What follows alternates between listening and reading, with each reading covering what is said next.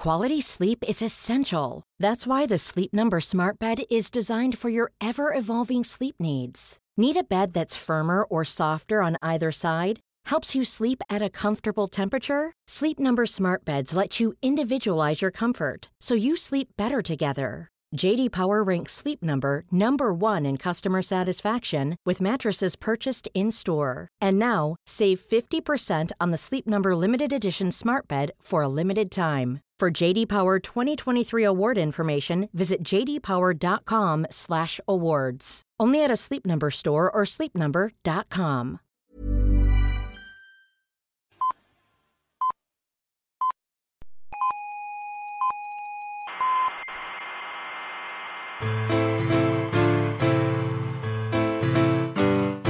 Aquí comienza Coffee Break, la tertulia semanal de la actualidad científica y tecnológica.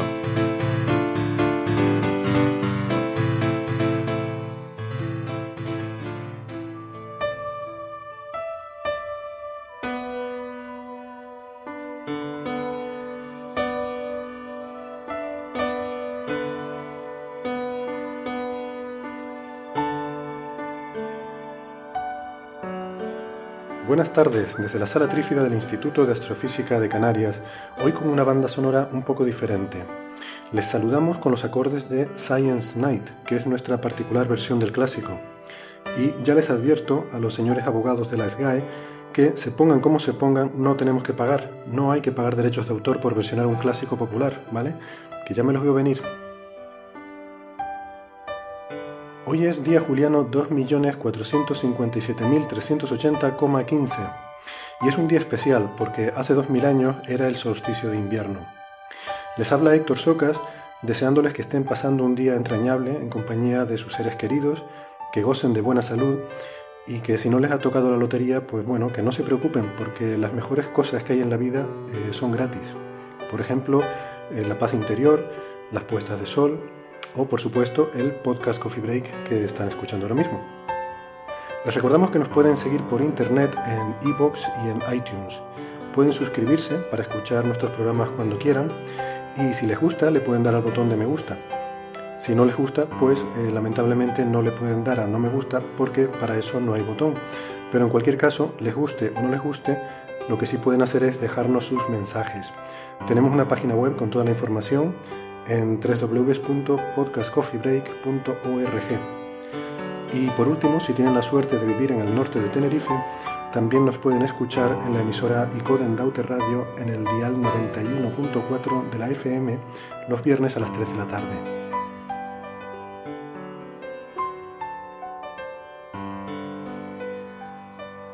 Bueno, pues como les decía, espero que estén todos en buena compañía. Como en buena compañía estoy también yo hoy aquí, con otra gente que, pobrecillos, tampoco tienen nada mejor que hacer estos días que estar aquí en una tertulia donde ni se les paga ni nada. Pero aquí nosotros muy agradecidos. Eh, Julio Castro, doctor en ciencias físicas, investigador del Instituto de Astrofísica de Canarias. Bienvenido, buenas tardes. Buenas tardes, Héctor. Andrés Asensio, también misma presentación. Eh, buenas tardes, Andrés. Hola, ¿qué tal? Y Marian Martínez, que también eh, reciclo la presentación. Eh, buenas tardes, Marian. ¿Qué tal, Héctor? Bien, bien. Pues, pues nada, vamos a empezar entonces con, con este programa hoy tan navideño. Em, antes de empezar, hay un par de cositas que quería mencionar. Eh, la primera es que estuve hace unos días en el podcast de Ricardo García Soto, que se llama Astronomía y algo más, eh, como saben, ya estuvo Ricardo también aquí en nuestro programa anterior, y este es un podcast muy interesante que trata pues sobre astronomía y algo más. Y, nada, estuvimos allí en su episodio 45, eh, hablando de, cosas varias, y sobre todo lo que me interesaba es que ahí le solté un, reto ahí al final del programa, eh, de que si, bueno, si, si, aceptaba ser nuestro colaborador y ser nuestro corresponsal en el hemisferio sur, pues avisarnos de las noticias, sobre todo de allí, de Chile, ¿no? Con todos los grandes telescopios que hay allí, las grandes instalaciones astronómicas. Y pues no sé por qué, eh, supongo que lo pillé ahí, eh, no sé, un poco desorientado y dijo pues que sí, que aceptaba. Tú le dijiste que no le ibas a pagar nada, ¿no? Sí, sí, bueno, eso yo creo que estaba... yo le dije que le iba a pagar lo mismo que me pagaba él por la colaboración que estábamos haciendo. y bueno, en eso quedamos, ¿no? Así que ya tenemos un colaborador y un corresponsal extranjero en este programa. Eh, y lo otro es sobre la semana que viene, que como ya les dijimos, pues aquí no vamos a coger vacaciones, vamos a seguir em, estando con ustedes, acompañándoles, compartiendo la información sobre el mundo de la ciencia. Y claro, la semana que viene además se da la cosa de que pues son, es la última semana del año, va a ser el último coffee break del año, entonces hemos decidido que vamos a hacer no un programa, sino dos. Vamos a tener nuestro coffee break eh, habitual con las noticias que se produzcan durante la semana y además vamos a traerles un especial recopilatorio porque, bueno, pues llevamos ya, se cumple, este, bueno, no es que se cumple un año, sino que termina eh, este año en el que hemos empezado a, a este programa. Y bueno, pues eh, probablemente fue un momento para pararse, mirar atrás, ver de dónde venimos y, y a dónde vamos, ¿no? mirar atrás y darse rápidamente la vuelta. Exactamente. Entonces, no sé, yo espero que este sea el primero de muchos años por venir, eh, porque, bueno, visto lo visto, la cosa, la respuesta que hemos tenido de la gente, pues a mí me da la impresión de que esto va a seguir, va a haber que seguirlo haciendo, ¿no? Eh, me parece a mí, no sé qué opinan ustedes.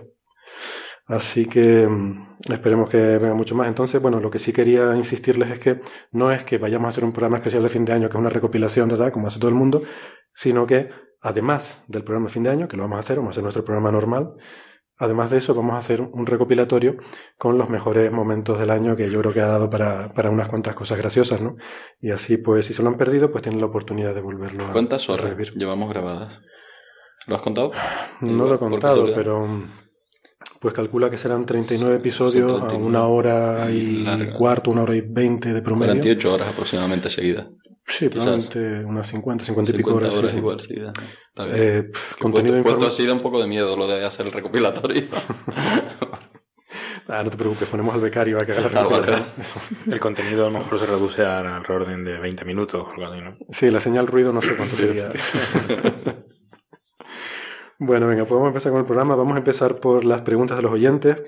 Entonces la primera que quiero sacar a colación es una de Pastranek eh, por Evox, que me, da una colleja a mí personalmente, porque en el programa anterior, al introducir la noticia sobre el, LHC, yo dije que eh, nos habían mandado un link de un artículo a una página web que era hipertextual. Y Pastranek eh, nos apunta con razón que, que eso de hipertextual, si es una página en español, que debe ser hipertextual.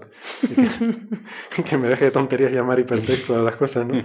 Y pues, ¿qué quieres que te diga? Pues humildemente reconozco que efectivamente, yo creo que uno está tan acostumbrado ya a anglosajonizar las páginas web, ¿no? Cuando tú ves un nombre de una página web, pues ya asumes que de alguna forma hay que pronunciarlo a la sajona, ¿no? Ah, porque estaba escrito en español. Estaba escrito en español, sí. Ah, no, o sea que yo te entendí que era con Y, como si lo estuvieras diciendo en inglés. Sí, sí, hasta la, mente también anglosajona. Claro, claro. cuando lo oyes, es verdad. Sí, sí, no, es que es hipertextual, ¿no? Incluso yo... Eh, eh, que además suena muy guay, hipertextual. Hipertextual, ¿no? Suena, desde luego, más rompedor que hipertextual. bueno, pues venga. A partir de ahora la llamaremos hipertextual. Em, y luego hay una pregunta muy interesante que nos la envía Alexei. Y esto está muy bien. Tenemos un oyente que se llama Alexei. esto, esto mola mucho, ¿no? Pero, y además, sobre todo, es curiosa esta pregunta porque nos la envía por mail. Eh, y esto es interesante porque nosotros nunca hemos dado aquí la dirección de mail. Si se dan cuenta, de hecho al principio decíamos que, que bueno, que a ver quién la adivinaba y tal, porque no queríamos que nos saturaran con, con mails. Entonces, pues Alexei ha sido capaz de encontrar nuestra dirección. Ya el concurso ya ha terminado, ya no vale. ¿eh? Lo siento, Alexei, te has quedado sin el premio. Pero eh, sí, ha dado con nosotros de alguna forma y nos ha hecho llegar una pregunta, ¿no? Que, que también es interesante. O sea, él nos pregunta cuando hablamos de agujeros negros y estas cosas, que, eh, que si sería posible que hubiera dentro del horizonte de sucesos de un agujero negro, que hubiera planetas, eh, o si la fuerza de marea los destruirían, ¿no? E incluso, dice, bueno, y si, si, planetas no pudiera haber porque son muy frágiles, podría haber estrellas de neutrones que son mucho más compactas, ¿no? Y más, más macizas y probablemente aguanten más. Entonces, bueno, la pregunta es interesante. Eh, yo creo que podemos eh, posponerla para un poco más adelante porque vamos a va a dar para discutir y hablar bastante, ¿no? Entonces, de hecho, yo incluso me he hecho algunos calculitos sobre el tema. Em, y pues la vamos a, vamos a posponer la pregunta para eh, cogerla como uno de los temas del día y la desarrollaremos en un poquito más de, detalle. Bueno, entonces si les parece, vamos a empezar por los temas del día y yo quería empezar por pues lo propio de estas fechas, ¿no? Que es el tema este de la Navidad. la Navidad, que una cosa está ahora muy de moda estos días, pues no se habla de otra cosa. Bueno, de hecho, desde después de Halloween no se habla de otra cosa. Pero es curioso, porque además pasa lo mismo todos los años, ¿eh? Todos los años pasa lo mismo.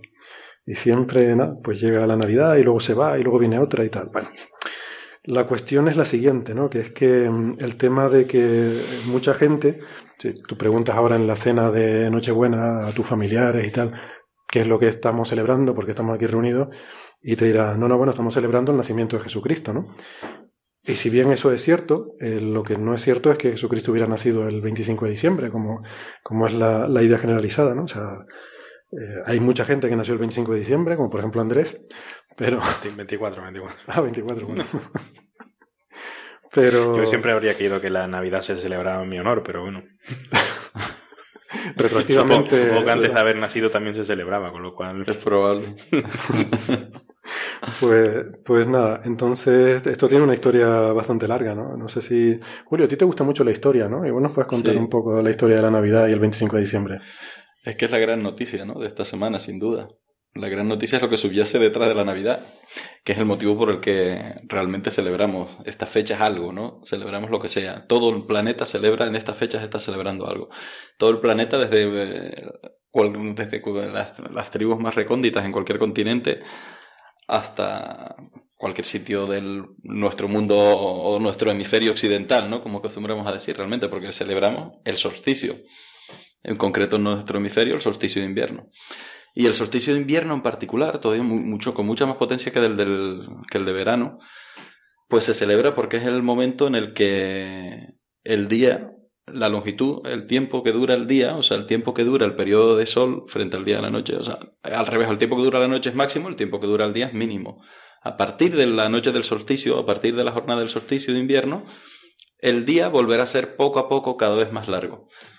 Lo que Claro. implica, tiene connotaciones de, es el- la- por fin la luz vuelve a vencer a la oscuridad, el sol nace frente a, a la oscuridad. Y todo ese significado, eh, basado en un evento que es nuestro evento astronómico fundamental, probablemente, tiene que ver obviamente con la orientación de, del planeta Tierra, que no, no rota verticalmente sobre su eje, sino tiene un ángulo de 22, 20 22 grados, los trópicos están a 22 grados por 22 aproximadamente. y medio. algo así. 22 y entonces eso hace, bueno, pues que tengamos estaciones del año y los días van cambiando a lo largo de la rotación a lo- alrededor del Sol, del planeta. Es una figura geométrica un poco que se puede ver en cualquier, en Wikipedia o en cualquier página, ¿no? La, el dibujo, la, la localización geométrica de la Tierra en su órbita y cómo se van generando las estaciones y cómo efectivamente los días van siendo más largos en verano y son más cortos en invierno y el límite en el que esa situación cambia pues son los solsticios. Y esto se celebra, esto se celebra desde la antigüedad. Y hay evidencias que se celebra desde muy antiguo, desde Pero fíjate que para nosotros esto mejor nos parece algo simbólico, casi, o Mm. decir, bueno, porque el solsticio, una alineación astronómica. No, no, es que no es una alineación astronómica, No. es que nosotros hoy en día tenemos calefacción, tenemos medios de producción industrializados, Claro, pero las sociedades primitivas no tenían calefacción, entonces en invierno hacía mucho frío. muy buena La reflexión. por La gente se moría de frío, ¿vale? Entonces, claro, eh, tú estás pasando una época durísima y sabes que poco a poco va a llegar un momento en que esa época dura va a terminar, Mm. la oscuridad y el frío van a poco a poco van a ir remitiendo y va a llegar una época mm, pues de más abundancia, de cosechas, de calor, donde ya se vive mejor, donde no tienes tanto miedo que se te mueran los niños. Por... Entonces, eh, o sea, es una cuestión vital, es una cuestión de Claro, pura supervivencia, claro. ¿no? ¿En qué momento pasamos de esa etapa de oscuridad a la etapa de renacimiento del sol, de calor, de luz? Pues claro, hoy en día tenemos calendario y sabemos que tal día Mm. mm, termina el invierno y tal, pero antes eh, no había esos conceptos, ¿no? Y era muy difícil eh, predecir en qué, en qué Mm. época estaba cuando cambiaban. Y el solsticio es una forma muy sencilla y muy, muy inmediata de darte cuenta de cuándo eh, llegaba. O sea, hay un punto en el que tú ves que el sol Hay muchas formas de medirlo, ¿no? Pero bueno, Mm. tú, tú puedes medir cuándo ocurre el solsticio. Quizás la forma más fácil es ver dónde se pone el sol. El sol no se pone todos los días al mismo sitio, ¿no? Sino, según va avanzando el año, pues a medida que te va acercando el invierno, eh, en el hemisferio norte el sol se va poniendo cada vez más hacia el sur Mm. y llega un momento en que se para, hay un día en el que ya no va más hacia el sur y empieza a ir otra vez hacia el norte, ¿no? Bueno, pues tú ese día sabes que es el solsticio. Y entonces a partir de ahí sabes que los días van a ser más largos, que van a ir aumentando las temperaturas y que si llegaste aquí dices, bueno, creo que voy a sobrevivir. Bueno, queda el largo invierno por delante, pero efectivamente es el cambio de inflexión y, Y además es que esa reflexión tuya es muy buena porque hemos Todas perdido- mis reflexiones hemos- son muy buenas, Julio. Todas, todas las reflexiones, casi siempre, ¿no? no, no, todas tus reflexiones son muy buenas. Pero esta me gusta mucho porque esta realmente, eh, eh, claro, es que, es, fácil- es que hemos perdido el contacto con la naturaleza, la verdad, ¿no? Con el entorno. Porque ahora estamos familiarizados con lo que nos hace sobrevivir. Ya no nos hace sobrevivir que llegue la cosecha de primavera. No, ahora nos hace sobrevivir otras cosas y entonces estamos familiarizados pues con otro tipo. Nos familiarizamos muy bien con la información, somos probablemente más sociales que nunca y otro tipo de... fam- porque esa es nuestra supervivencia actual. Pero a mí me viene a la... Es que yo estos días he estado pensando sobre esto y entonces una de las diferencias que nos separan de a nosotros de un señor de la antigüedad es este concepto de interpretación de la realidad, del entorno en el que realmente estás integrado, el entorno natural en el que estás integrado y el concepto del tiempo. Porque a nosotros nos parece, parece que no somos capaces de recordar algo que pasó el año pasado. Pero sí, eh, en la- o sea, si tú dispones, el concepto de la, la parcela, la, la unidad de tiempo ahora va como más rápido, tratamos de hacer más cosas. Si tu vida está estructurada de otra manera, tú tienes otra manera de medir el tiempo y entonces te es fácil observar, no es tan difícil pues, ver como el sol efectivamente hoy amaneció allí, detrás de aquella montaña, mañana ya amaneció un poquito donde está aquel árbol y al cabo de 20 días amanece más al sur y hay un día que deja de caminar hacia el sur y vuelve hacia el norte. Y encima eso evidentemente coincide con que los días van a ser más largos, etcétera. Entonces ese tipo de conexión con tu entorno en el que vives es nuestro gran evento, el solsticio, junto con el día-noche y las fases de la luna, probablemente son los tres grandes eventos astronómicos en los que la humanidad, que nos afectan como seres humanos, ¿no? Y, y bueno, y ese es el motivo porque realmente celebramos. A partir de ahí, desde la antigüedad, pues todas las culturas han tenido que asociar una fiesta importante y un folclore asociado. folclore- folclore- folclore- gran parte del folclore más bonito de nuestro planeta en todas las culturas está asociado a esta fiesta. Pues asociado a esta, a- probablemente está la gran fiesta, el final de la oscuridad o el ini- y el inicio por fin empieza el día a ganar terreno, ¿no? Eso siempre es muy festejado. Claro. Es como que si, si yo, yo insisto, ¿no? Es una cuestión además de, de eso, de que lo estás pasando muy mal, Claro, estás en condiciones muy duras y dices, bueno, a partir de ahora va a mejorar. claro. A partir de ahora va a empezar a mejorar y, y así llegado hasta aquí. Tal.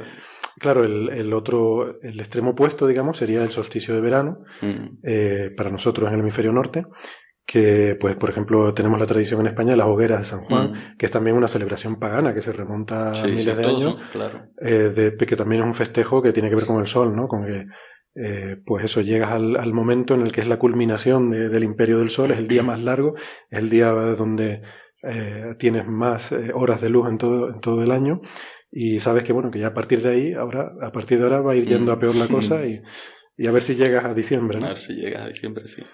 Así que, A mí me, no sé, a mí me gusta mucho, me gusta mucho este tema y además da para muchísimo, ¿eh?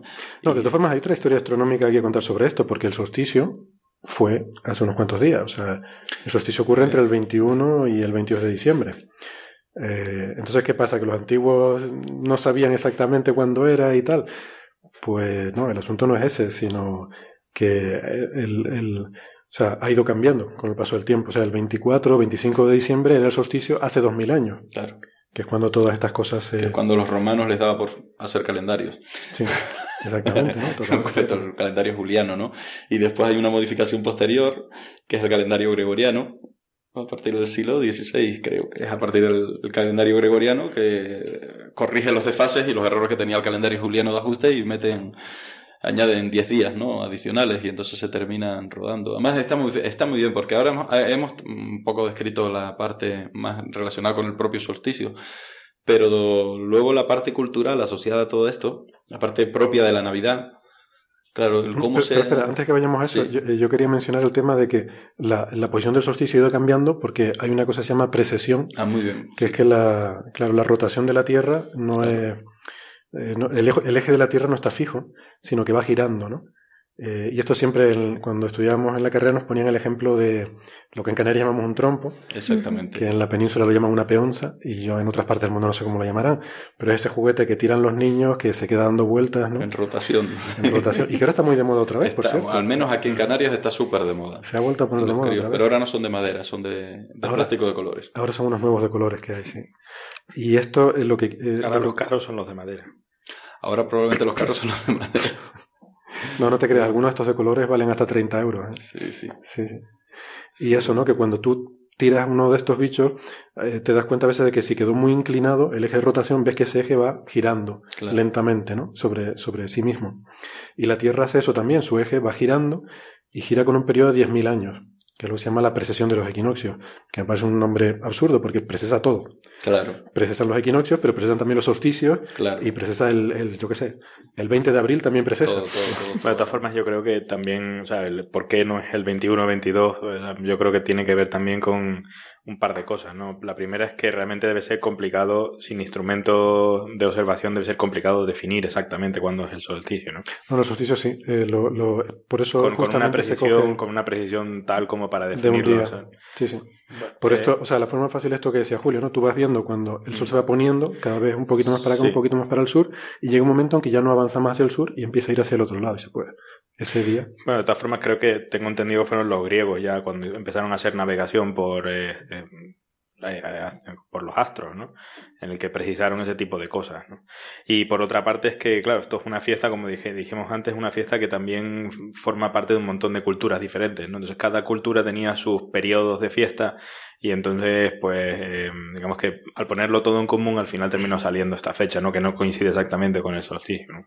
No, pero sí coincide con el solsticio de hace dos mil años. Sí, que es cuando los romanos, esto viene de la época romana, el, o sea, el, el- lo de poner la Navidad el 25 de diciembre eh, probablemente se atribuye a Constantino, que fue el primer emperador cristiano eh, del que- Imperio Romano. del Imperio Romano, que fue en el, bueno, en el siglo IV.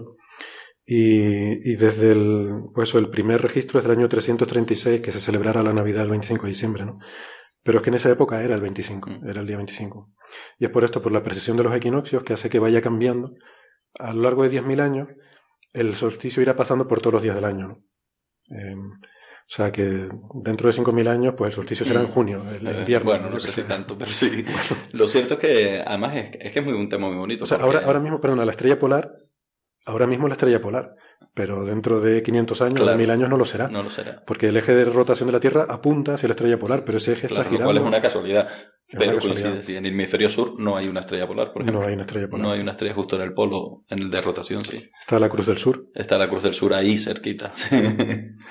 pero que eso también cambiará según vaya girando el eje de la Tierra a lo largo de esos 10.000 años que Oye, tarda. Yo iba a comentar hoy que es un tema muy bonito porque además, por ejemplo, aquí en el instituto que tenemos un grupo, bueno, liderado ¿no? por Juan Antonio Belmonte, de gente que hace astronomía, ¿no? Es uno de los temas recurrentes. Cada vez que buscan cualquier, eh, ellos trabajan con los arqueólogos, en la, la primero que tienen que hacer al buscar cualquier yacimiento de cualquier época de la antigüedad, o sea, una de las orientaciones básicas que se busca es la solticiar, o sea, a ver si esto se orienta y muchísimos templos, Juan Antonio ha trabajado mucho en, en el Antiguo Egipto y hemos asistido a conferencias interesantísimas de él, ¿no? Y, y no es una, es una orientación pues relativamente típica, orientar, orientar un templo de tal manera que la luz alcance el altar, por ejemplo, solamente en ese día del solsticio o en alguno de los solsticios. Ese tipo de orientaciones, claro, están muy a la mano, o sea que efectivamente es un, un evento que nos ha marcado a la humanidad desde, desde el comienzo. Aparte, porque hay que establecer un calendario, ¿no? Tú tienes que saber cuándo tienes que sembrar, cuándo tienes que cosechar, y para eso tienes que saber cuándo va a llover, los egipcios, pues cuándo se va a inundar el Nilo. Todo eso, ¿cómo lo sabes? Pues usa las estrellas. Porque claro, antes no, insisto, no había un calendario como tenemos ahora, ahora es muy fácil. Pero si tú no tienes eso, pues la gente usaba, porque sabes que pues cuando es el orto helíaco de Sirio, no sé qué, pues sabes Sí. que no sé cuánto tiempo después mm, vienen las inundaciones del Nilo. Tú sabes que cuando sale la constelación de Acuario, no sé qué, pues es otoño y ahí va a llover, y entonces cuando tienes tus cosechas, O a los 20 días es cuando hay que sembrar el no sé cuánto. exactamente. ¿no? y, y 30 días después de la ocultación de no sé quién, ten- te toca hacer recogerlo. Sí, sí. Claro, entonces yo estaba pensando, además se me ocurrió mientras pensaba en todo esto, que quizás de ahí viene la idea de que las estrellas pueden predecir cosas. Porque los antiguos, insisto, al no tener un calendario y tal, usaban las estrellas para decir, bueno, cuando pasa esto en el cielo, sé que luego va a llover, luego va a ser la estación Claro, seca, claro. luego va a ser tal, ¿no? Y a lo mejor de ahí la cosa se fue extrapolando hasta que la gente pensara, pues que las estrellas podían predecir lo que te va a pasar en la vida, o si te iba a tocar la lotería, o si te ibas a partir un brazo. Y... Sí, en el fondo te están marcando la- los ritmos de la vida, sí, de alguna manera. ¿Por qué no pensar que te marquen otros designios? Pues no, no lo sé, no he leído nada sobre eso. Sí, pero sí puede, pues vamos, tiene lógica, hombre, aparte- partiendo de la base de que la gente ya necesita, eh, o sea, las preguntas existenciales, esto se lleva muy mal, lo llevamos muy mal como la humanidad. Esa angustia existencial, el de dónde vamos y a dónde venimos, no solo como coffee break, sino como humanidad, se lleva mal. y entonces, pues, eh, la gente ya tiene esa necesidad de andar buscando respuestas. Entonces, ¿por qué no? Claro, si los astros nos dicen cuándo tenemos que sembrar, cuándo tenemos que recoger, cuándo va a llover y cuándo no, ¿por qué no nos van a decir Es que además predicen cosas, ¿no? O sea, Claro, predicen, claro, pues eso, ¿no? Pasa el solsticio, pues ya predicen que a partir de ahora va a ir haciendo más calor. Predi- tú- supongo que estas cosas se transmiten Sí, sí, sí. de una, con una tradición oral, no científica, ¿no? Sino dice, cuando tú veas, eh, yo qué sé, el, el acuario en el cielo, pues es que no sé qué, ¿no? Y, y transmitido de esa forma, por lo mejor da una sensación de que esas cosas que pasan en el cielo están controlando, o sea, lo de confundir causalidad y correlación, ¿no? Sí, Hay una correlación Claro. entre que sale Orión y que es otoño. Claro, Pues lo confundes con que hay una causalidad. causa. Si sale Orión, llega el otoño, ¿no? claro. No sé. eh, es, es- es curioso. Es muy bien, muy, muy bien. Además, y luego, claro, la componente llevada a nuestra cultura actual, ¿no? A las navidades, lo que tenemos ahora.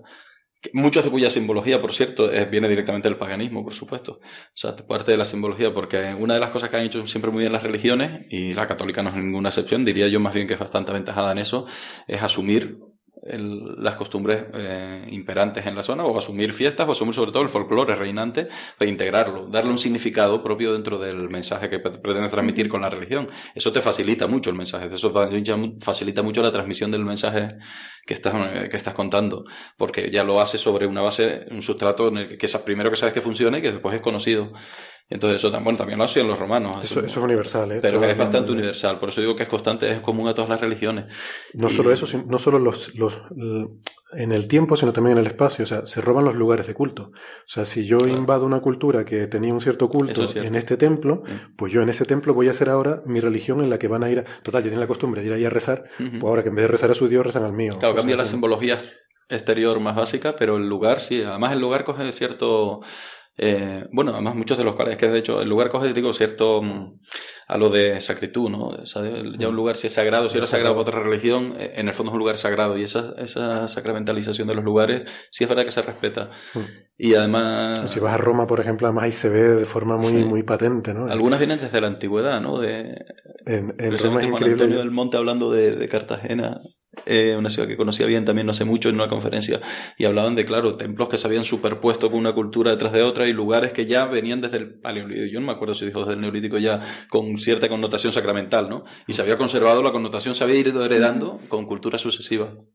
En, en Roma es que es increíble, yo, he estado un par de veces y, y es súper fascinante, ¿no? Porque Roma es una ciudad que está construida sobre la Roma antigua, que está construida sobre la Roma anterior, ¿no? Porque se abandonó, aquello quedó, pues, se quedó enterrado y tal, y se volvió a hacer encima, ¿no? Y hay, hay una iglesia en particular que a mí me llama mucho la atención, que se llama, como la iglesia de San... Ah, no me acuerdo, lo, lo pondré en la página web. Pero a mí me llama mucho la atención porque es una iglesia católica, que está construida sobre una iglesia pagana, que todavía está conservada y tú la puedes visitar, o sea, está, y se, se usa, o sea, la iglesia católica, está la gente ahí, la usa para hacer su, eh, hacen allí su misa y tal, y, y entonces hay una visita que te bajan por unas escaleras y puedes visitar en el sótano, hay una iglesia, o sea, no, hay, hay primero una eh, del Renacimiento sobre una medieval, la cual está a su vez sobre una tercera iglesia que está todavía más abajo, que es pagana de adoración a Mitra y no sé qué claro. cosa. O sea, es, es increíble. es ¿no? que No sé por como, como humanidad somos fantásticos. La última abajo es una especie de cueva, básicamente, Sí, ¿no? claro, y, claro. y- y además se- están muy estudiados los ritos que hacían allí, ¿no? Las iniciaciones y tal. Es muy, es muy impresionante, ¿no? Cuando te cuentan las cosas así ahí. O sea, hay tres lugares de culto construidos uno encima de otro. Eh, bueno. así, directamente, ¿no? Como tal. que representa muy bien eso, ¿no? De que tú llegas y pues pones Sí. tu, tu lugar de culto encima donde estaba el anterior, ¿no? Es muy, muy espectacular.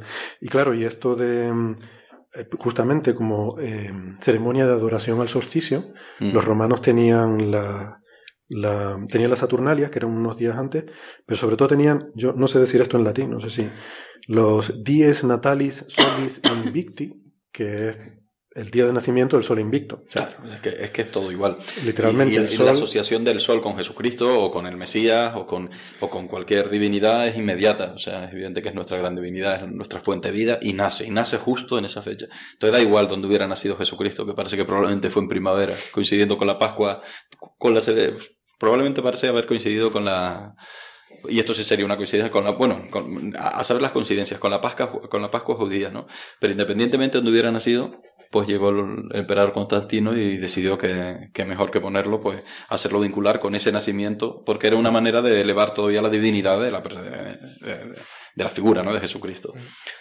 Y aparte que sí te facilitaba, porque incluso eh, hay por ahí escritos de un, de un obispo del siglo XII o algo así, no, no recuerdo bien, ¿no? que hablando de estas cosas, estaba intentando buscar aquí la referencia pero no la encuentro, pero que, que, decía eso, ¿no? Que era un poco preocupante ver incluso los cristianos participaban en estas celebraciones paganas, ¿no? Claro, había en aquella época esa tensión entre lo pagano y lo cristiano, ¿no? Todavía había una tensión ahí que, que a partir de Constantino pues estaban intentando eliminar ese tipo de cosas, ¿no? Y que entonces se les ocurrió que lo mejor era sacralizar esa costumbre de forma que se, que se estuviera celebrando. Esa, es una solución estupendísima. Ustedes han visto, seguro que han visto eh, alguna tarasca alguna vez. ¿Saben lo que son las tarascas? No. Las tarascas están asociadas en muchos lugares a la cuaresma, a la Semana Santa. Y, y son unos bichos medievales que se suelen sacar en procesión además por el Corpus Christi, en muchos sitios eh, también asociados. Eh, cada uno, bueno, se ha ido rodando, ¿no? Pero son, pues igual, un, una, yo sé, una, una, virgen subida, o una mujer, una figura femenina subida en un dragón de siete cabezas. Esta, cosa que han recuperado ahora en muchos sitios, ¿no? Aquí en la Laguna. Aquí en la Laguna recuperaron una, pero hay muchos donde nunca perdieron la tradición y se saca la tarasca, ¿no? Mm. Que además tiene una connotación de... Claro, se, ha ido, se puede vincular también con la maldad, con la zona oscura, el demonio y tal, pero las tarascas, o sea, es que es, que es una simbología tan claramente pagana, ¿no? Porque es un, un bicho absolutamente demencial con una mujer que normalmente suele ser eso, ¿no? Alguien que, pues igual una mujer que le clava, está clavando una espada en la cabeza de la tarasca, que es un demonio. Entonces todo eso, eso es claramente pagano, ¿no? Eso se aleja de cualquier simbología, de cualquier otra simbología cristiana y en cambio está integrado, ¿no? Pues eso es básicamente el asunto, ¿no? Que, que vamos, que no, no, no, vamos, iba a decir que Jesucristo no nació el 25 de diciembre, en realidad no se sabe. En realidad no se sabe, porque la Pascua eh, judía también da la casualidad de que coincide con el equinoccio, hasta el punto que se fija con la luna posterior al equinoccio. Y, y por lo tanto, volvemos otra vez a hacer una, una celebración con una efeméride, con una de nuestras efemérides otra vez, ¿no? Eh, el equinoccio, digamos que pasamos del solsticio al equinoccio y otra vez un solsticio. los, los, solsticios serían cuando el día o la noche es máximo y, y, viceversa, y el equinoccio justo cuando se igualan, porque claro, evidentemente si paso de un día grande a una noche pequeña, en medio llega un momento que empatan, y esos son los equinoccios, ¿no? Y equinoccios y solsticios están marcados por alguna fiesta siempre en nuestras culturas, en, en prácticamente todas las culturas del mundo diario. Sí. Pues, pues eso, ¿no? Y tampoco, de hecho, incluso el año es bastante dudoso, ¿no? O sea, se, eh, entiendo que mm, se piensa que el, la fecha de nacimiento de Jesucristo sería en torno al 4 antes de Cristo.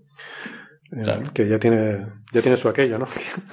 que haya nacido el año 4 antes de Cristo. Pero, pero tampoco está muy claro, ¿no? Creo que entre el 2 y el 7 antes de Cristo hay algunas fechas ahí que se han, que se han propuesto como las más probables, ¿no? Porque certidumbre no hay, no hay del todo. Pero bueno. Bueno, pues no sé, no sé si quieren comentar alguna cosa más sobre. No estaba pensando que también el 25 de diciembre se celebra eh, el Hanukkah, ¿no? La Festival de las Luces judío. Festival judío. Y en principio eso no tiene por qué estar relacionado con, con nada. Sí, porque además fíjate que es el Festival de las Luces. Sí, pero lo que celebran creo que es algo como de la independencia del pueblo judío o algo así, ¿no? Como en la Pascua judía también celebran la libertad de... cuando se liberaron como esclavos de, Israel, de, Egipto. y tal, ¿no? Eh, o sea, evidentemente luego tú dotas un significado, o sea, por ejemplo, el nacimiento de Jesús en principio. Pero fíjate una, una festividad asociada también a las luces, ¿no? Mm. O sea, es el nacimiento de la luz.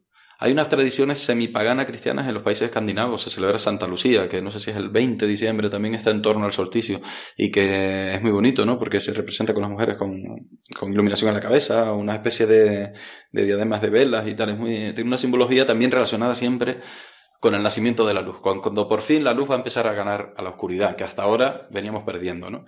Si somos del lado de la luz, que eso no lo tenemos tan claro. Hombre, en astrofísica somos muy fans de la luz. somos muy fans de la luz. y los físicos solares, no te digo, esto del sol, adorar la divinidad, eso es una pena que se haya perdido. Normalmente, todas las cosas, eh, ¿sabes? Todo lo que hay en la eh, contraposición del bien y del mal, el mal es mucho más atractivo siempre. Siempre, eso está clarísimo. O sea, Star Wars es el ejemplo paradigmático de eso, ¿no? La oscuridad. La música, bueno, pero es que Star Wars está mal contada. Yo creo que en Star Wars los buenos son los del Imperio y luego hay unos terroristas rebeldes que, hombre, claro, si ellos cuentan la historia, o sea, claramente la historia está contada por el lado de, tal, y al final no dudo que se hicieran buenos, pero ahí hay una ley y un orden, y de repente hay unos elementos antisistema que a base de atentados, que llegaron a reventar una estación espacial con miles de personas dentro, que no solo soldados, ¿eh? que ahí había cocineros, que ahí había limpiadores. Que iba a sacar la palabra fascista, pero, pero eso no hubiera perdido directamente la conversación. La conversación. Eso Ese orden establecido también pasó en el siglo XX en Europa. Bueno, bueno, era un orden. Oye, yo no, digo que no tal, pero pues esto refleja mucho lo que estamos hablando de Roma. Eh, quizás refleja mucho la, caída del Imperio Romano, yo pensando. ¿no? el tema exactamente lo mismo, claro. el, tema de este Star Wars, ¿no? O sea, es la República que se convierte en un imperio porque llega una figura así muy carismática en momentos así un poco turbulentos, ¿no? Surge una figura carismática que populista que se hace con el con el control del Senado y acaba convirtiéndose en un dictador. Sí, es casi la típica. casi todos los imperios siempre han estado. O sea, tiene una evolución que es muy clavada, ¿no? O sea, ya, pero este ficcional. ¿Eh? Este es ficcional. No, pero bueno, en, general, en general, incluso en la historia. alguien, ¿no? sí, en la historia o, ficcional, ¿no? O sea, tienen una época de, de resurgimiento brutal en la que pues incluso científicamente son muy avanzados y no sé qué historia, y después llega un momento de introspección en lo cual, bueno, supongo que llega un momento en que hay alguien que quiere controlarlo todo, ¿no? Y empiezan, se van de golpe hacia una época de oscura, ¿no? me encanta esa palabra, decadencia. Es que la palabra en sí ya te deprime, ¿no? Sí. La decadencia. Pero fíjate que, yo, o sea, yo sé que, por ejemplo, Asimov, cuando habla de su, en su, sus libros sobre la fundación, ¿no? Fundación Imperio y tal, él reconoce abiertamente que está todo inspirado en la historia del Imperio Romano, ¿no? En el declive, o sea, en el ascenso y declive del Imperio Romano, ¿no? Eso está reflejado en el Imperio Galáctico y luego el, el, el declive, las fundaciones y tal.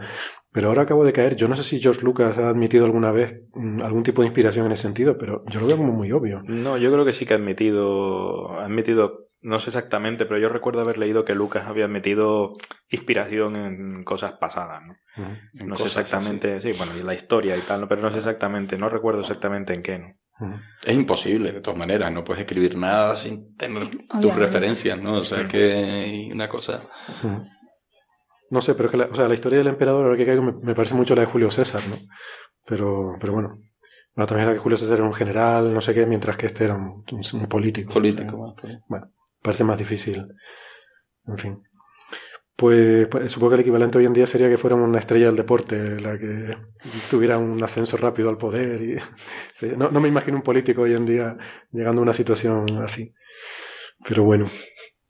Em, por cierto, ¿ya han ido a verla, la de Star Wars? No. ¿Sin spoilers? No. Vale. Pues, pues nada, ya la comentaremos otro día. Estrella del deporte o actor de cine, ¿no? Bueno, sí. Siento estar derivando, claro. Es imposible hablar así en vacío y en no derivar la mente y tal. Acaba de decir. Arnold Schwarzenegger o el propio Ronald Reagan, ¿no? Arnold Schwarzenegger, Viendo lo que está pasando en Estados Unidos con Donald Trump and Company, eh, Will Smith acaba de asustar a todo el mundo diciendo que puede que se presente a presidente en algún momento, ¿no? Si Donald Trump sigue, sigue para adelante. ¿Por el Partido Republicano? ¿Eh? ¿Por, el Partido no, no, o sea, simplemente para, para pelear contra Donald Trump. Como para ser un, una especie de alter ego y tal ahí, de, contrapesar un poco la... Yo creo que no llega nada, pero nada. Imagínate que se presenta Chuck Norris. que salga Donald Trump a dar un, un discurso moderador y tal. No, no, hay que, hay, hay, que, hay que mirar las cosas con distancia. Deberíamos tomárnoslo con calma ya, porque para con Chuck Norris se convierte. ya es como le supera hasta Donald Trump y tal. Sí, Chuck, Norris, este Chuck Norris es un radical. Chuck Norris transforma a Donald Trump en comunista directamente, lo pone como... bueno, venga. Eh, cambiamos de tema entonces. Mm, eh, Marian, ¿quieres contarnos la historia de una estrella, ¿no? Que acaban de... Una estrella en un planeta, un exoplaneta que se ha descubierto estos días, ¿no? Sí, bueno, más que una historia es eso, otro exoplaneta que han descubierto en principio en la zona de habitabilidad de una estrella. Eh, la verdad es que no sé si tú tienes el dato ahí, cómo se llama el planeta. Pues sí, se llama Wolf. Eh, Wolf 1061 es la estrella, que es una enana roja, y los planetas se llaman pues A, B y C. Vale. Wolf 1061. hay que buscar otro, hay que buscar otro Quijote por ahí. Otro Quijote. hay que buscar otro. Wolf 1061, sí, es la estrella. Entonces la, la, noticia en sí no tiene nada más que eso, que han vuelto a detectar un planetita alrededor que está orbitando en la zona de habitabilidad de la estrella. Pero esto no es con Kepler. Eh, no. Esta observación es verdad. No. Pero o sea, a ver, yo lo que cuando leo estas cosas está muy bien, o sea, está bien ir detectando. Lo que pasa es que cuando los periodistas sacan esta noticia, ¿no? De se ha detectado otro planeta donde posiblemente pueda haber vida, ¿no?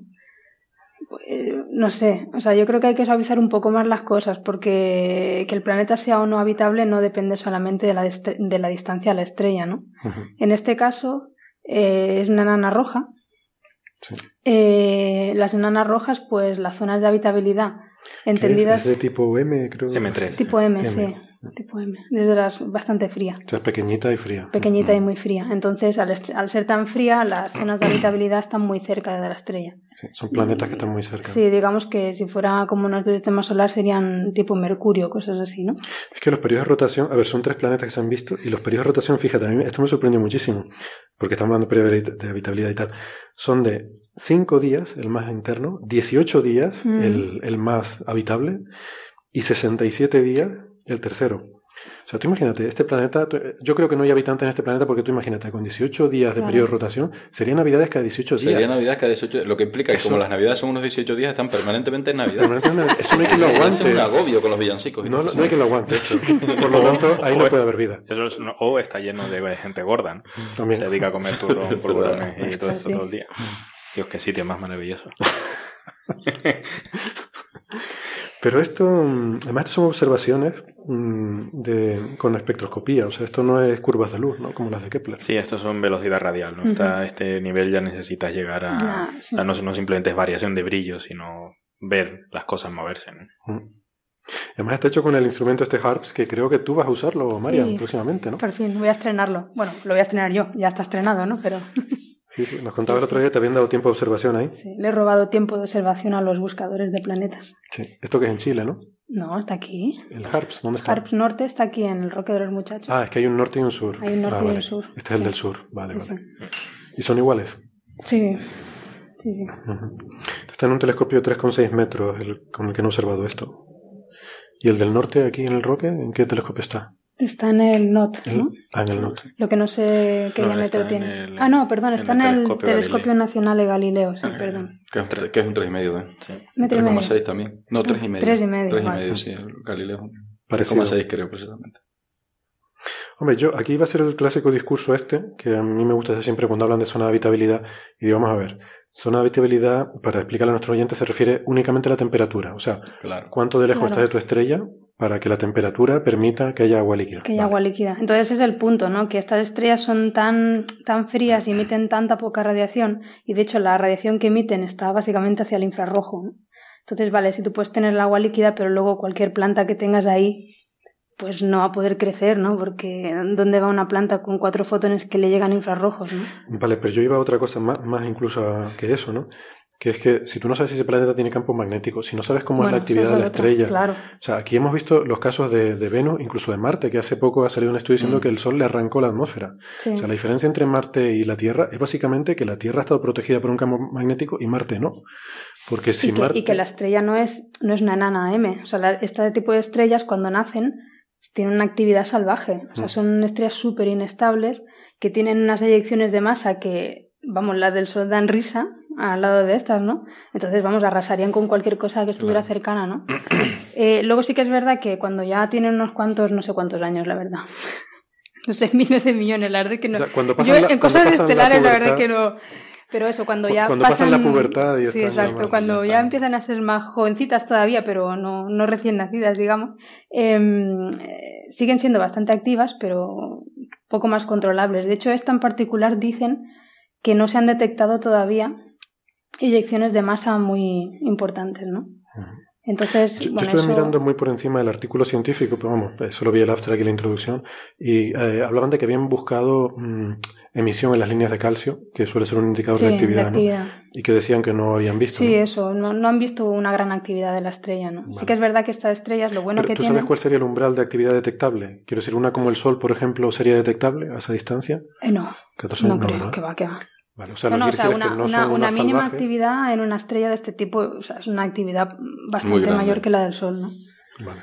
Eh, eso, es una estrella más o menos estable. Y, pero bueno, hay otra cosa que he leído sobre este tipo de, de sistemas planetarios alrededor de enanas que me ha resultado curioso, ¿no? Pero espera, espera, es que antes que salgamos de este tema, entonces, lo que, lo que quieres decir es que no se ha detectado una actividad de la que podríamos nosotros detectar, pero que esa sería salvaje, Mm. pero eh, no excluye que haya una actividad como la solar o incluso mayor que la solar que no, no podríamos detectarla en cualquier caso, porque estamos demasiado lejos, ¿verdad? Sí. Eso es lo que estás diciendo, sí, ¿vale? sí.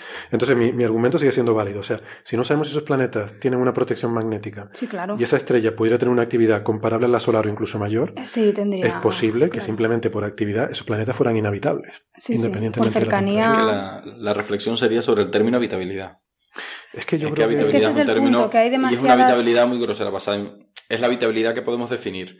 Y la habitabilidad final probablemente será tardaremos un par de décadas en poder ver en estos exoplanetas todavía la precisión de los instrumentos necesarios para ver por es que ejemplo si te paras, si te líneas, paras- a- líneas espectrales de los propios planetas que ya no serían de emisión, sino a ver qué tipo de atmósferas eh, vamos a ir encontrando en esos planetas y qué tipo de y poder modelar ya si tenemos campos magnéticos, si tenemos una concentra- es una atmósfera suficientemente Mm. densa y ese tipo de cosas, porque ahora es tan básico como bueno. O sea, suficientemente densa, no. pero no muy densa. Es que, Claro, si, uno, es que si uno se para a fuera, fuera de pensar... aquí seguro que no, y ahí de ser tiene- pero claro, no, no has Mm. anulado ni mucho menos todos los, los posibles no, ¿no?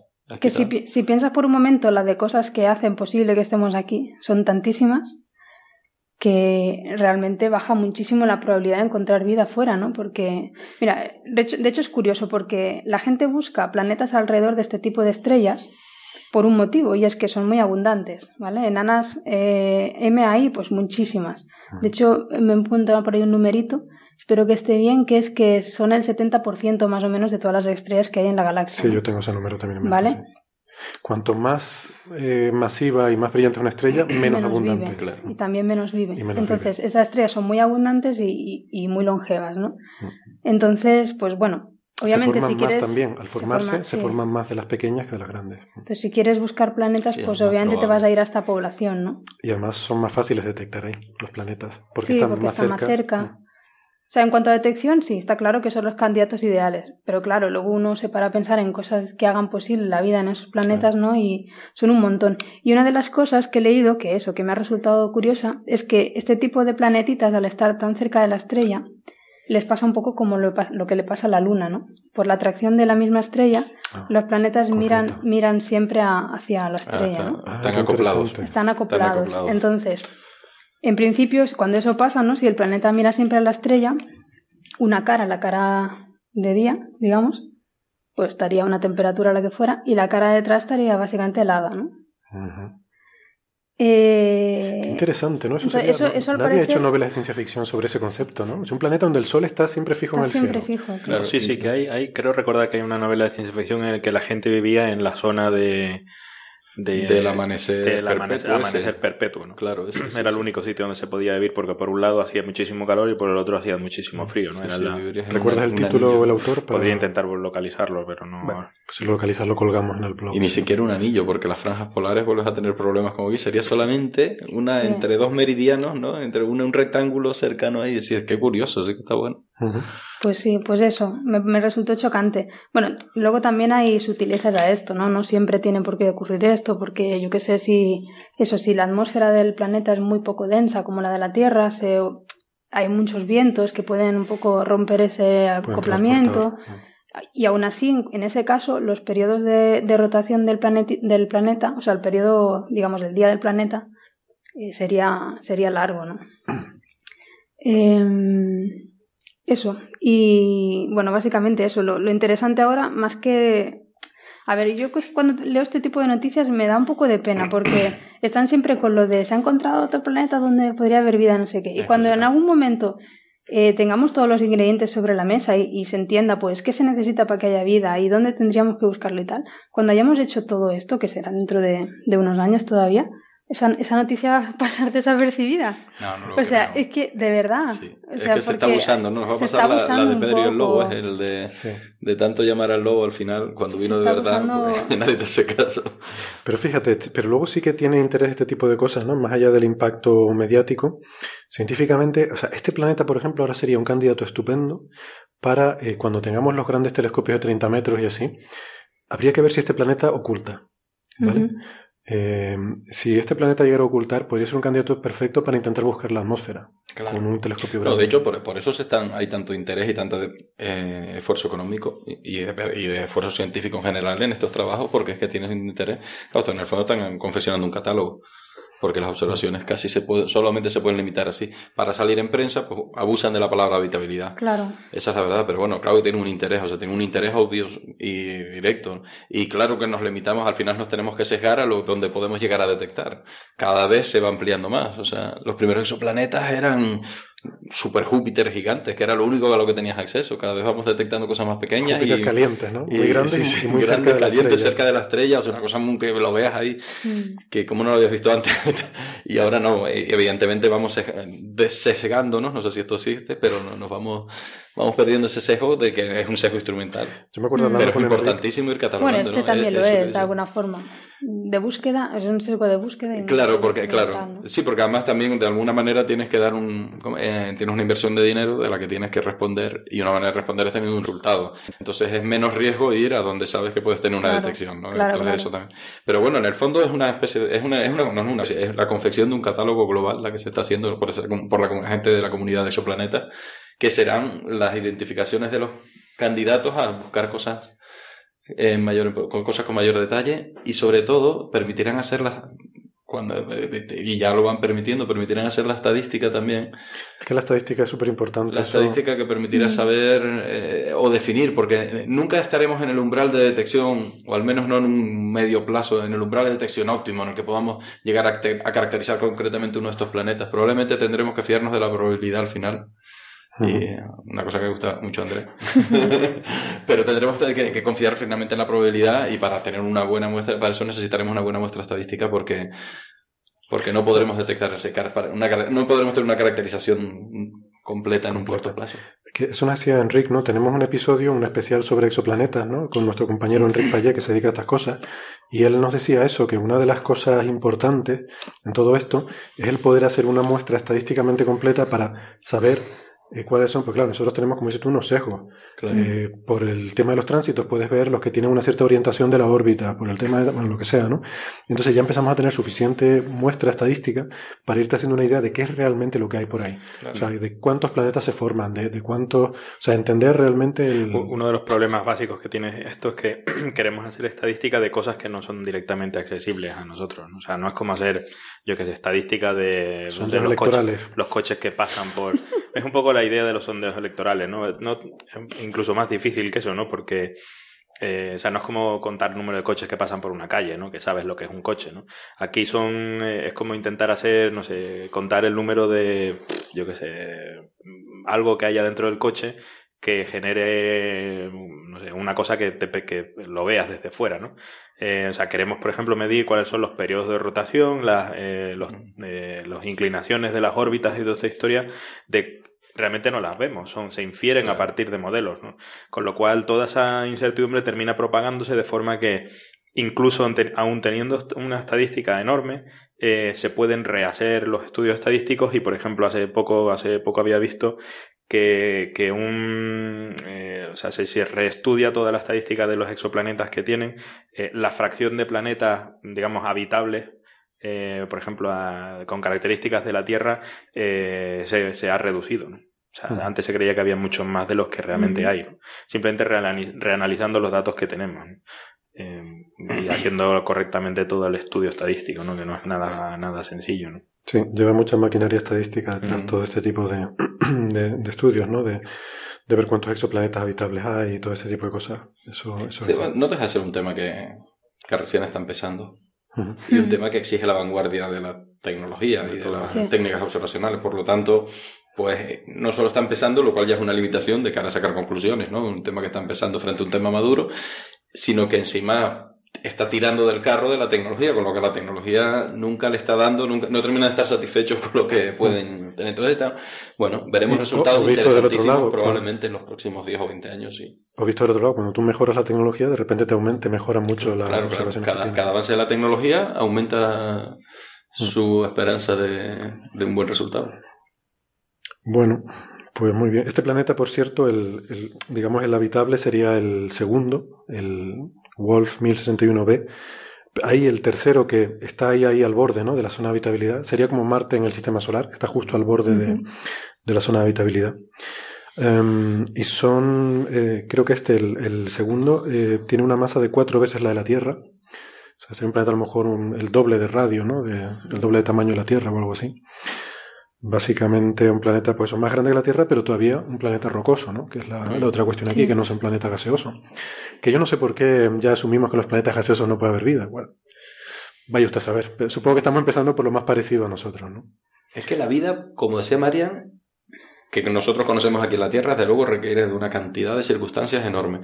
Pero por otro lado, en nuestro planeta, que esas circunstancias se dieron, se generó relativamente rápido, al menos la vida más básica, y donde podemos ya empezar a entender, porque es otro debate de mucho calado, el de dónde podemos, ya lo hemos hablado alguna vez, ¿no? La frontera de la vida, y bueno, un tema a mí personalmente se me escapa un poco, pero bueno, cuando empiezas a tener ya una vida bacteriana, por ejemplo, ¿no? Mínimamente muy elemental, pero una vida clara. Y eso realmente empieza muy rápido. Entonces parece evidente que, que sí es cierto que hace falta una serie de carambolas enormes para, para que, que esa vida aparezca y sobre todo se conserve y evolucione, pero que si se dan, la vida aparece. Y supongo que esa es la gran esperanza también de estos buscadores de habitabilidad. Por Claro. Bueno, pues vamos a pasar la página entonces. Vamos con los agujeros negros de Alexei, si les parece. Y hablamos un poquito de, esta cuestión, ¿no? Entonces, lo primero, les recuerdo la pregunta, ¿no? Este oyente nos preguntaba por agujeros negros, que es un tema que hemos debatido aquí eh, hasta la saciedad, Em, y que siempre es un tema muy interesante, por supuesto, porque es un tema más que mezcla astrofísica con física teórica, ¿no? Pues más son cosas totalmente diferentes. Yo creo que ahora saldrá. El agujero negro para un astrofísico es una cosa que no tiene nada que ver con el agujero negro para un físico teórico, ¿no? Los teóricos, para ellos, el agujero negro es una cosa que vive en un vacío matemático, donde se, ve la cuadrícula esta del espacio-tiempo y tal. Sí, para ellos es la solución de, unas ecuaciones, básicamente. Bueno, una no solución, más bien, ¿no? Porque es, una, es donde se rompen las ecuaciones, ¿no? Pero sí, pero es interesante, ¿no? Es un, es un objeto matemático, casi diría yo, ¿no? Mientras que para un astrofísico es un sitio mm, donde pasan un montón de cosas raras, ¿no? y sobre todo un sitio físico, ¿no? Y un sitio físico y sobre todo rodeado por un entorno muy, muy curioso. Pero bueno, la cuestión es la siguiente. Tenemos el agujero negro y ese agujero negro tiene lo que se llama el horizonte, ¿no? El horizonte de sucesos, que es, la, eh, es una, una esfera, por así decirlo, alrededor del agujero negro, a primer orden sería una esfera que viene dictada por, pero que no es una esfera física, no es, un, no es un horizonte real, sino es un punto de no retorno. El punto a partir del cual, si tú te acercas más que eso, ya no puedes salir. Entonces, en principio, esa es la definición. Bueno, entonces, ¿qué pasaría si ponemos ahí algo? ¿no? Eh, entonces, este oyente nos preguntaba si, si un planeta podría resistir la fuerza de marea en un agujero negro. Bueno, eh, la pregunta mm, tiene muchas vertientes, porque un agujero negro, o sea, hay muchos agujeros negros diferentes. Eh, y básicamente la diferencia principal es la masa. Hay desde los menos masivos, de hecho ahí están micro agujeros negros, o podría haber, no se han observado, pero podría haber agujeros negros de, unos gramos, que serían microscópicos. Pero bueno, vamos a centrarnos en los, que, en los astrofísicos, ¿no? Un agujero negro estelar, mm, el que genera una estrella masiva cuando colapsa al final de su vida y forma un agujero negro. Pues podría ser, pongamos, 10 masas solares de, masa de ese agujero, ¿no?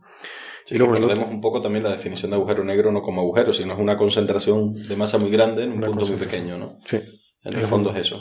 una masa muy grande, digamos 10 masas solares, que se empieza a comprimir por su propio peso y no hay ninguna fuerza en el universo capaz de detener ese colapso. Entonces la gravedad lo va apretando y cuanto más apretado está, más fuerte es la gravedad, por lo tanto más lo aprieta hasta que aquello eh, colapsa totalmente, pues no hay límite, ¿no? no hay ninguna fuerza física que, pueda detener aquello.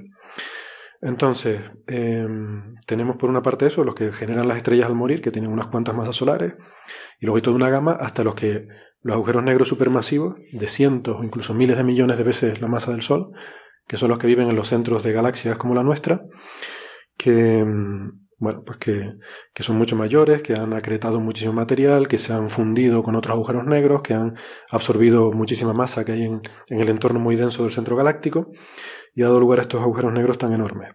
Entonces, ¿qué pasa? Un agujero negro eh, estelar tiene un horizonte, tiene un tamaño, digamos, el, tamaño definido por su horizonte de sucesos más pequeño que el de uno supermasivo.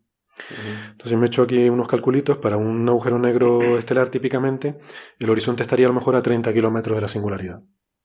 Esa sería la distancia a la que estaría el horizonte.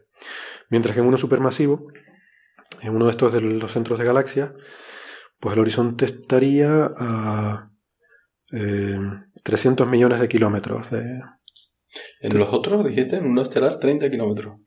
30 kilómetros en uno estelar y 300 millones. Sí. Parece muy poquito. Sí, pero bueno, ese es el orden. Em, y uno, uno supermasivo podría estar a 300 millones de kilómetros, ¿no? El de Interstellar, por ejemplo, eh, ponía pues eso, de este orden de, de, 100 millones de masas solares y el radio estaba más o menos a una, el horizonte estaba a una unidad astronómica. Esos eran los números que manejaba Thorne. Vale, entonces, ¿qué pasa? Que aunque el agujero negro supermasivo es más masivo y parece que, que es más peligroso, lo cierto es que como el horizonte está más lejos, las fuerzas de marea son más débiles. ¿Vale? Entonces, bueno, yo me cogí tres casos, ¿no? Un agujero negro de 10, uno de 100 y otro de 100 millones de masas solares. Y haciendo cálculos aproximados, ¿eh? no son cálculos relativistas ni nada, estos son muy aproximados. Pero por hacer una idea de los órdenes de magnitud, y bueno, ¿qué pasaría si pone a un ser humano, un planeta como la Tierra o una estrella de neutrones? Que es lo que nos preguntaba el oyente, ¿no? Al que además hacía una referencia a los Chila en la estrella de neutrones, no sé si les suena del libro este de ciencia ficción de, de Sí, sí. Fowler, se llamaba el autor, ¿no? Que era sobre una civilización que vivía en una estrella de neutrones, muy, muy interesante. Pues bueno, él se pregunta si podían vivir los Chila dentro de un agujero negro. Entonces, bueno, en principio hay que decir que si vamos a suponer que estás en órbita, en una órbita estable.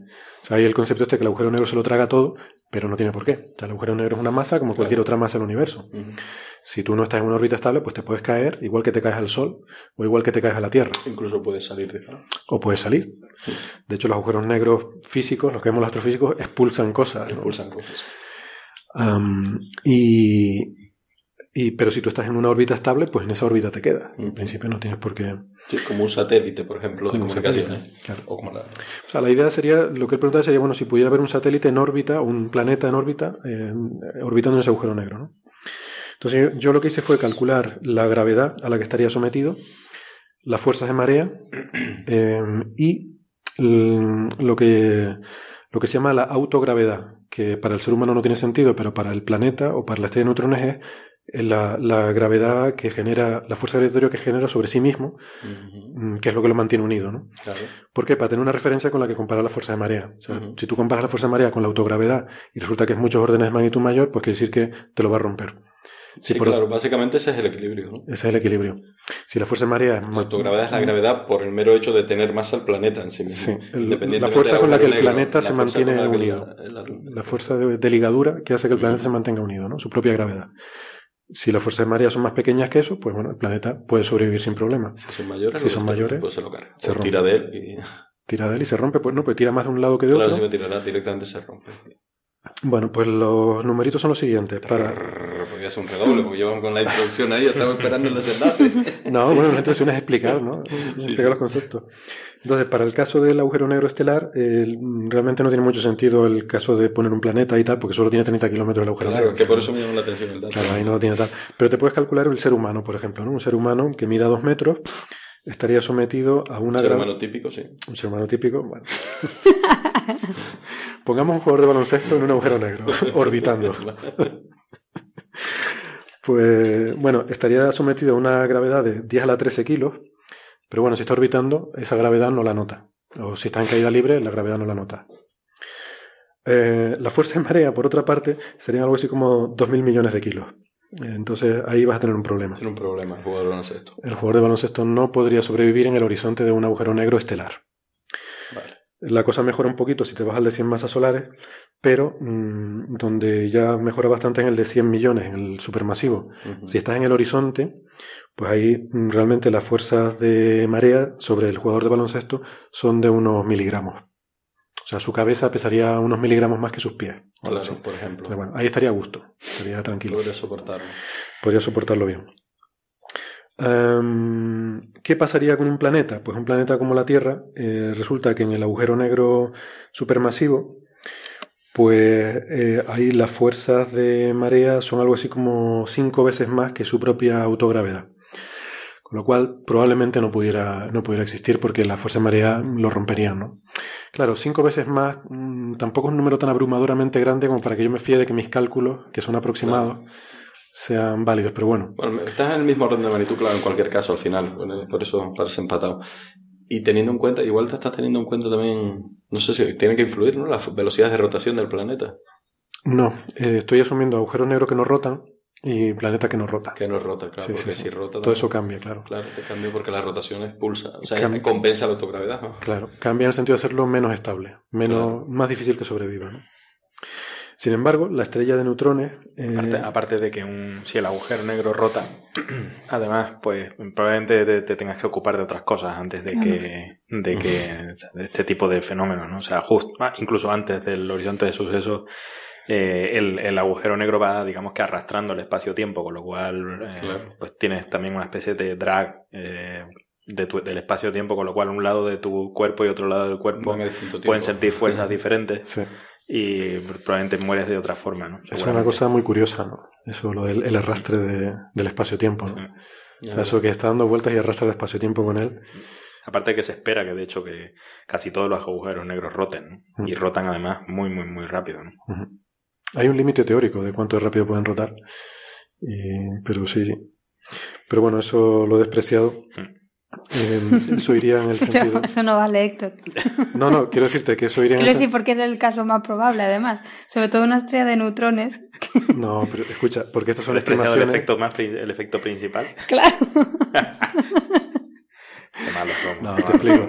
No es el efecto principal. el efecto principal es de marea. Era por hacer la... Y tú lo que quieres ver es si esto puede ser estable ahí. Entonces, si por fuerza de marea ya no es estable, pues si encima le pones la espaguetización. la, habitabilidad, vamos. Es el primer escollo. Es el primer. Si hay 3.000 trillones de grados, olvídate ya. No queda atmósfera ninguna. Exactamente. Y, luego por eso digo, porque las cosas varían mucho orden de magnitud, ¿no? Por ejemplo, esto de la, para la estrella de neutrones, sin embargo, en el agujero negro supermasivo, la fuerza de gravedad de marea sería del orden de 10 a la 27 kilos, pero su propia autogravedad es de 10 a la 41. A que, tendría colapsar. no, no, que es que no tiene ningún problema. O sea, que, que tiene 14. La autogravedad es 14 órdenes de magnitud más fuerte que la fuerza de marea, o sea que ni se entera. Sí, o sea, no se entera el agujero negro. Ni se entera. Con lo cual, los chilas que vivieran en una estrella de neutrones en, en pues este agujero negro, pues, pues, probablemente sobrevivirían. Efectivamente, por eso estoy trabajando en un caso donde haya mucha separación de órdenes de magnitud, ¿no? El otro caso que era un factor 5, pues yo no sé si... Es que no es lo mismo que eso también viene a cuenta contar. A lo mejor hay esos otros efectos. No, no 5 órdenes de magnitud con un factor 5, ¿no? No, no, no, claro. Que eso es importante de cara a, comentar, ¿no? O sea, un factor 5 es multiplicar por 5 y 5 órdenes de magnitud. Es multiplicar por 100.000. Por 100.000, por 5 0. sí, 10 a la 5 0. Sí, eso, 10 a la 5. 10 a la 5. Y es muy difícil añadir la rotación de un pulsar ahí. Sí, por, eh, bueno, no, la rotación del pulsar no, es trivial. La rotación del agujero negro es lo que es complicado. No, no, yo pues creo por lo menos añadir la del pulsar, a ver. Sí, bueno, pero eso es trivial, eso no te va a cambiar órdenes de magnitud, la autogravedad. Ahora ten cuidado si empiezas a meter efectos porque te sale un paper en el momento, ¿eh? no, esto... modelando en detalle. No, los papers sobre estas cosas ya están todos hechos hace tiempo, ¿no? La cuestión es que no estarán aplicados a un caso así tonto particular. ¿no? Bueno, esto es simplemente por discutir un poco lo que puede pasar. Entonces, de un punto de vista teórico, insisto, de un punto de vista teórico, pues podrían vivir chilas en una estrella de neutrones en un agujero negro supermasivo. Bueno, claro, tiene que haber sobrevivido primero a la explosión de la estrella, ¿no? Esto, claro, uno supermasivo ya probablemente no viene una explosión de una estrella, probablemente ha capturado tu estrella una vez que ya era un agujero negro, ¿no? Porque esto es de la edad de la galaxia, ¿no? Tu, tu estrella neutronal se habrá formado bastante más tarde. Se puede llegar a él, es que en determinadas posiciones de órbita el problema es que una probabilidad de quedar enganchado en esa órbita. El problema es llegar a él porque hasta ahora hemos estado hablando del agujero negro teórico, pero el agujero negro de astrofísico ah. está rodeado por un disco de acreción que, da mucho la lata. a millones de grados efectivamente. que emite rayos X rayos gamma y no sé qué. Unas eyecciones de rayos X muy guapas. Chorros relativistas. está calculado el tiempo o sea, imagínate que eres capaz de sobrevivir toda esa parte, el ambiente infernal ese que hay por fuera. Una vez pasa el horizonte de sucesos, está calculado el tiempo propio, o sea, el tiempo de la persona que tarda en llegar a la singularidad. Yo me pensé a ver, recordar que era muy, muy, muy pequeño, ¿no? O sea, una vez entras en el horizonte de suceso, en tu tiempo llegas en un momento, ¿no? Sí, sí, tu tiempo, vamos, no, te enteras de nada. Lo, que pasa es que en el universo fuera va mucho más rápido. Entonces sí puede haber casos en los que tú tardes más en llegar a la, a la singularidad que el universo... Pero todo visto desde fuera. ¿Cómo? Visto desde fuera, pero el tiempo propio de la persona que está cayendo realmente es como si nada y caerá a la singularidad lo que mm. quiera que pase ahí, ¿no? O sea, con lo cual en esa, esa, estrella que esté dentro, lo único que puede hacer es caer en nada hacia el centro de la singularidad. ¿no? Si cae, sí. Bueno, lo que estamos hablando es que estuviera en órbita, ¿no? Son efectos relativistas. No, pero otra cosa es lo de caer a la singularidad, que efectivamente eso es otra historia. Tú en tu tiempo propio, si llegas a la singularidad en un tiempo finito. La cuestión es que el universo fuera Tú, desde el universo no puedes ver al tío que está cayendo. Sí, pero yo he entendido bien, sí, he entendido bien la pregunta del, del oyente es eh, que haya un planeta o lo que quiera que sea dentro del horizonte. Sí, dentro, pero en órbita. Otra cosa es que bueno, hay muchas formas de perder energía en una cosa de esta. Y más, si, eres, si eres una estrella de neutrones orbitando un agujero negro, vas a producir ondas gravitatorias y esa es una forma de perder No, energía. de Pero hecho bueno, la energía es lo más fácil de perder. O sea, cualquier cosa te hace perder energía, ¿no? O sea, que... la energía es como el dinero de la naturaleza, eso se pierde muy fácilmente. La lleva cualquiera. Pero, no, pero, eh, eh, o sea, la- tal como yo había entendido la pregunta de Andrés, es interesante también un poco filosóficamente, ¿no? De, vamos a poner el caso de algo cayendo hacia la singularidad, Mm. ¿vale? Si tú caes hacia la singularidad, eh, tú acabas llegando a la singularidad en un tiempo finito. Lo que pasa es que puede ocurrir que eso, eh, el, el universo fuera tuyo, eh, acabe antes de que tú llegues a la singularidad. Mm. El universo va a ir acelerando fuera tuyo desde tu punto de vista, cada vez más, va a ir más rápido el tiempo fuera, hasta el punto de que eso, que se llegue al final del universo eh, antes de que tú llegues a la singularidad. Claro. Porque El- según te vas acercando, el tiempo va pasando más despacio para ti. Claro, y el, el- exactamente, porque, por efectos relativistas, mientras que el, es como aquella paradoja de los gemelos, ¿no? O sea, el que viaja se encuentra a su hermano gemelo, el que viaja a velocidad relativista vuelve a la Tierra y se encuentra a su hermano gemelo envejecido, ¿no? Pues tu universo va envejeciendo hasta el punto que acaba el universo y tú todavía estás en lo tuyo. Si pudieras verlo de fuera, lo verías como que va yendo cada vez más lento. Chiquitas atracciones. Sí, esto, de- lo- la verdad que los alrededores de este tipo de objetos compactos no son súper ex- exóticos, ¿no? Incluso hay gente que se ha dedicado a hacer eh, programitas de ordenador para intentar visualizar cómo vería uno las cosas según va cayendo un agujero negro, ¿no? Wow. Intentando hacer el renderizado, cómo le llegaría la luz, ¿no? Y como, la verdad que eh, en cuanto pasan los primeros momentos, aquello se vuelve bastante... parece como si tuvieras tomado LSD o algo así, ¿no? sí. automáticamente todo se deforma y ya no vuelve hasta... Se acabó. Sí, se acabó. Bueno, el mismo disco de acreción alrededor de un agujero negro sería muy interesante de ver, ¿no? En la película de Interstellar eso se ve un poquillo, ¿no? Es un disco muy, muy debiluchito y muy delgadito, pero se ve así como que no parece un disco, ¿no? Parece como que se... Pues claro, ves la parte de atrás también por efecto de lente gravitatoria y, y hay muchas más cosas, ¿no? Incluso ves el desplazamiento Doppler, uno de los lados lo ves más brillante que otro por desplazamiento Doppler del disco. bueno, eh, La verdad que cosas está muy bien hecha. ¿eh? Pero, pero bueno, eso, yo lo que voy es que mm, lo que me cuesta imaginar es que pueda sobrevivir el entorno de un agujero negro real, Sí, eso ya lo hemos discutido varias Mm. veces. que es un sitio muy, muy inhóspito. Eh, Estaba, ahora estaba buscando, surfeando, en la página del Hubble. O sea, yo eh, aquí hablando y tú ahí Sí, yo pasando de la- ti. eh, claro. claro. Eh, la página del Hubble sí que ahí hay alguien que, que responde a la pregunta ¿Puedo orbitar de manera segura, de manera segura alrededor de un agujero negro? Me encanta la palabra segura en esa pregunta. Sí, sí. Sí, porque además hablan de nave espacial y todo. Sí, o sea, claro, como en claro, plan, claro. tú te Ya, vas allí vamos, con tu nave. Venga, vámonos conmigo. Y sí, efectivamente dicen que hay una velocidad, una, en la que tú puedes eh, entrar en órbita alrededor del agujero negro, porque claro, es una velocidad. Claro, es una solución. Es la más improbable. Claro, al final es la más improbable, pero bueno. Bueno, pues nada, ¿qué les parece si vamos pasando entonces de tema? Llevamos, madre mía, llevamos más de una hora hablando. Nos quedan algunas cositas. Em, no sé, ¿qué les parece si vamos con lo de la supernova esta predicha que se acaba de observar? Hombre, acabas, ¿Dónde acabas de nombrar lentes gravitacionales hace un momento. Pues sí, Que es la solución a esa noticia. es buen, buen momento para sacar entonces la, la supernova predicha, la primera vez que se predice una supernova. Esto lo hablamos hace un par de programas, Marian, y tú decías que no te gustaba que, se use titular. la palabra A mí, a mí tampoco me gusta. Porque no se ha predicho ninguna supernova. No. O sea, Claro. Se ha predicho es que yo las cuando, lentes gravitacionales. claro, es que yo Guay, cuando lo leí pensé, bien, Dios pero- mío, ¿cómo han predicho una supernova? ¡Qué pasada! Sí. Y cuando lo leí me quedé pues decepcionada. Sí. Pero bueno, sí, porque no se ha predicho una supernova, se ha predicho la aparición de una cuarta imagen, ¿no? En, Claro. en la lente gravitatoria. Sí, sí, sí. Que Que, está, está- muy bien. que- que tiene su mérito, o sea, que no le quito el mérito, pero que otra vez más, o sea, el- ¿por qué narices todo el mundo tiene que poner esos titulares tan... Porque además lo que han extendido el significado de supernova a una luz nueva que aparece en tu imagen. Y en ese sentido, en ese sentido extendido de supernova como una luz nueva que Yo, aparece. yo propongo que lo expliquemos antes hmm, Sí, pues tienes razón. de qué va la noticia. Bueno. Marian, no, no, yo no. eh, un experto en, en esas cosas. Pues que lo explique Andrés, que está ahí mirando el ordenador. No, no, tranquilo. Estás Adelante, Bueno, de todas maneras, vamos, explicando sin entrar en el detalle, la supernova no deja de ser el estado final de una estrella supermasiva, que una, es el colapso de una estrella, ¿no? Es una de las posibles soluciones al final de la vida de una estrella, y entonces como una super explosión de la galaxia, o sea, porque es una explosión tremenda, pues ocurre que esa luz se transmite por el universo y podemos llegarla a ver. Y podemos llegar a ver de repente cuando nos llega la luz de esa explosión donde antes no había habido, ¿no? Entonces, eh, eh, Como eh, por ejemplo la estrella de Belén, no se creía Como por que, ejemplo parece que ser podía ser una Mm, supernova. Parece haber sido la estrella de Belén, porque sí, porque es absolutamente irreal pensar que los sabios de la antigüedad confundieron un cometa Sí. con, con algo que les sorprendiera tanto, pero bueno, efectivamente. Y hay otros casos y tal, y están relativamente documentados porque es algo que llama la atención a los sabios de la época, ¿no? Cualquiera que esté acostumbrado a observar el firmamento, porque se puede llegar a ver como una estrella incluso muy brillante, tan brillante incluso como verla a simple vista, ¿no? Entonces no había una estrella y ahora lo hay. Perdona, perdona, Julio, vamos a ir despidiendo a Andrés que nos tiene que dejar. Vale.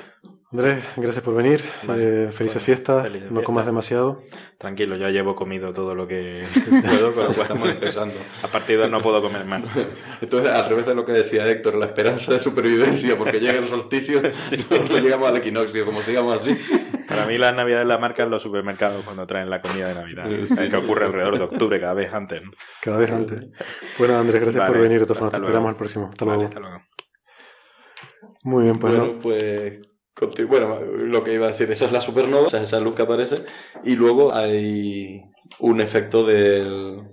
Hay unos efectos asociados... Se llama supernova porque la palabra nova viene de nueva, no es una estrella claro, nueva. claro, o sea, de repente aparece una estrella nueva en el Es cielo. una estrella nueva, una de las nuevas. Y luego, bueno, eh, asociados a la propagación de la luz por el universo, pues hay unos efectos relativistas que tienen que ver precisamente con las curvaturas de las trayectorias de la luz, la curvatura del espacio, asociado a objetos muy masivos. Entonces, la luz, cuando pasa eh, alrededor de un objeto extremadamente masivo, un cúmulo globular muy grande o cualquier objeto Cúmulo de galaxias. o un cúmulo de realmente cúmulos de galaxias, tienen que ser no cúmulos globulares, cúmulos de galaxias muy grandes donde Mm. se acumula mucha masa en poco espacio, pues entonces esa se deforma el espacio y entonces hace el mismo efecto que si fuera una lente. Se curva la luz como se una curva lente. la luz como se curvaría como si fuera una lente, ¿no? Mm. De tal manera que si la supernova ocurrió detrás de ese supercúmulo de galaxias, que sería un buen motivo para no verlo porque está detrás, Mm. ocurre que la vemos. Pero claro, la luz se curva por todas las eh, en su- en las en distintas trayectorias alrededor, como para alrededor, como si fuera el aire que, que vemos en un túnel de viento traspasando por un coche. Pasa por los lados, y Pasa por encima, y, y igual ah, depende de la forma, a distintas velocidades, de tal manera que primero ese aire, o en este caso nuestro frente luminoso, nos llega antes por el lado derecho,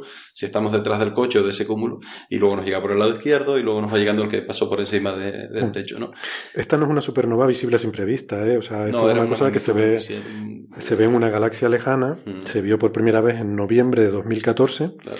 en una galaxia lejana con, con observaciones del Hubble. Pues, pues encontró esta supernova, ¿no? Que había explotado en otra Sí, galaxia. y- relativamente.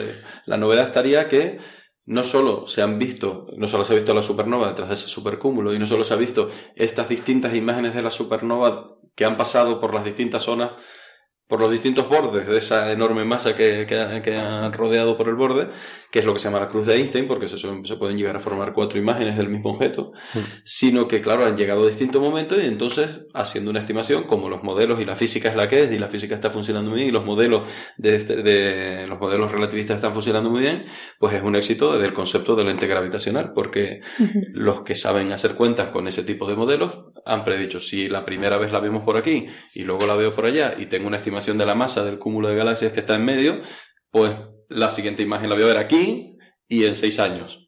O, en, do- o dentro de cuánto, no sé cu- cuánto tiempo lo predijeron. Y efectivamente apareció la luz.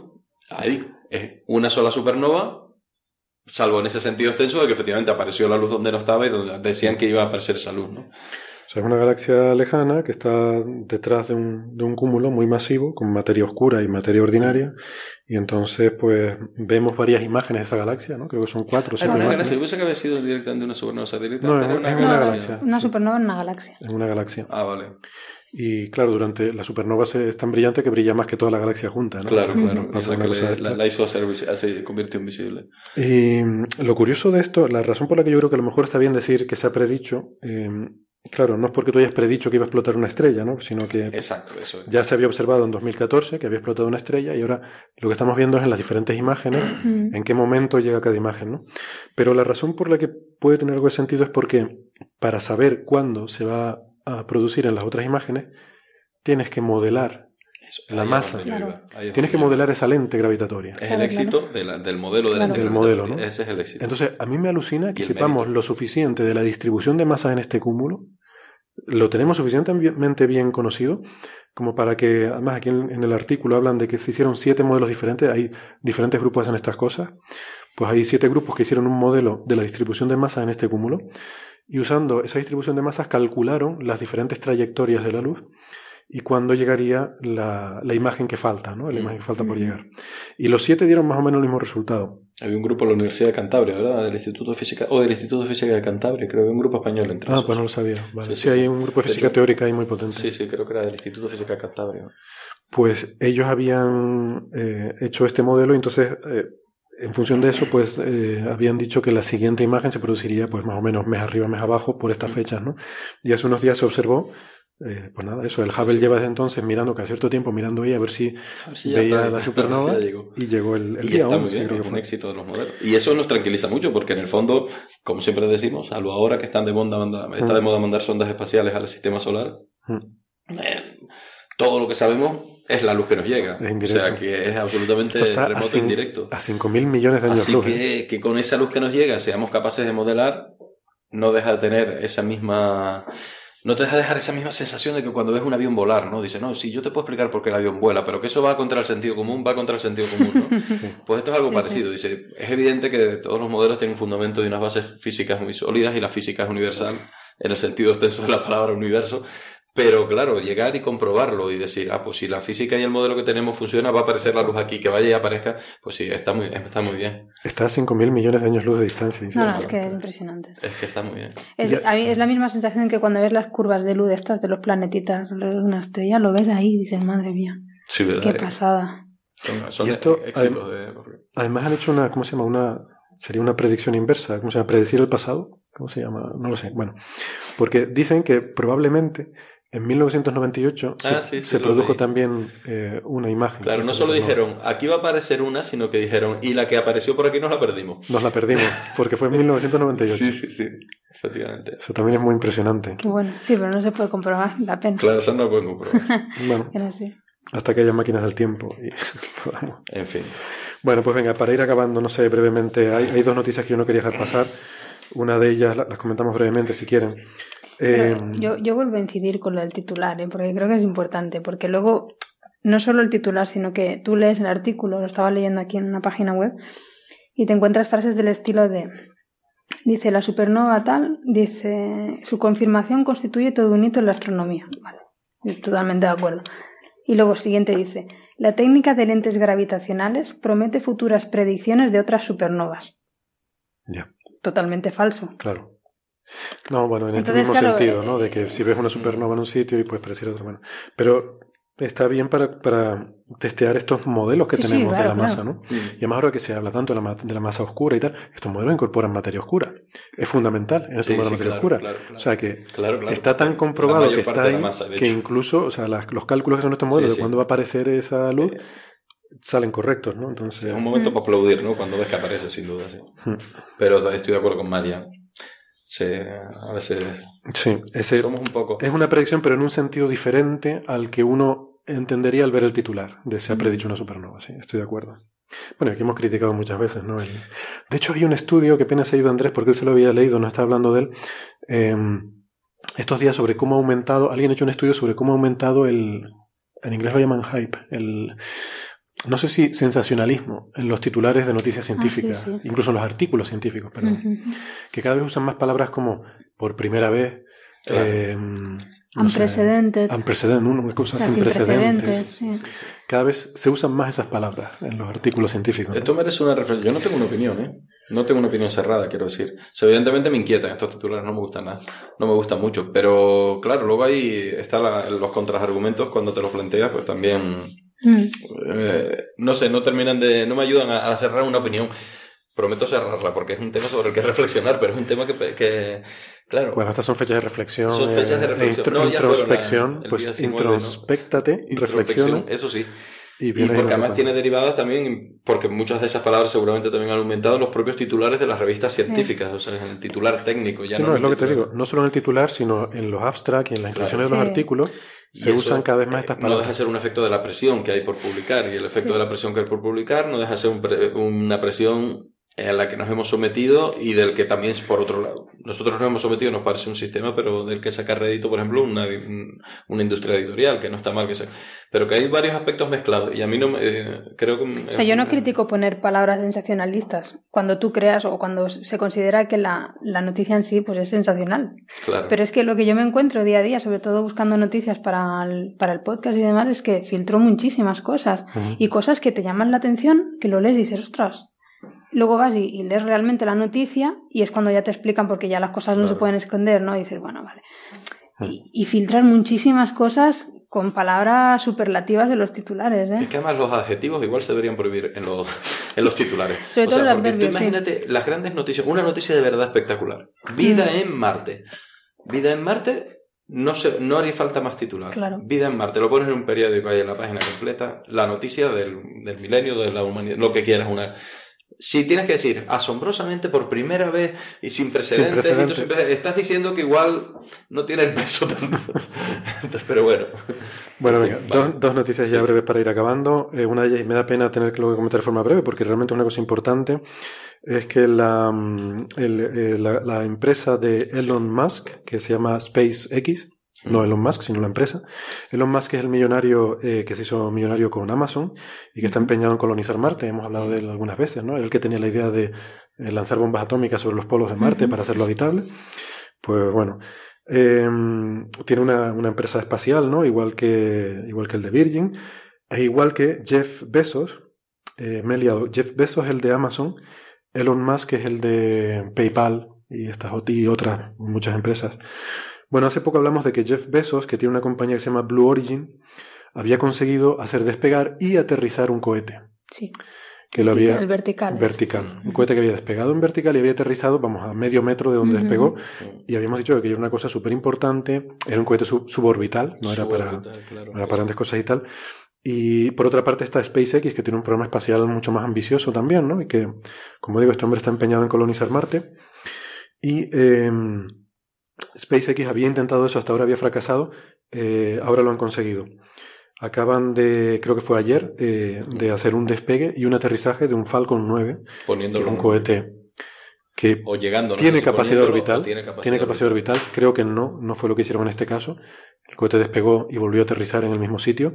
Muy espectacular. Hay imágenes en internet que son realmente impresionantes. Y, y esto, pues, bueno, es bueno, ¿no? Parece que le sirvió como acicate el, el éxito de Blue Origin. Y ahora ellos han dicho, nosotros también podemos. Esto es fundamental porque ahora, o sea, todas estas eh, empresas privadas, ¿no? Que se, como la de Virgin, por ejemplo, Mm. también, están muy interesados en hacer cohetes reutilizables.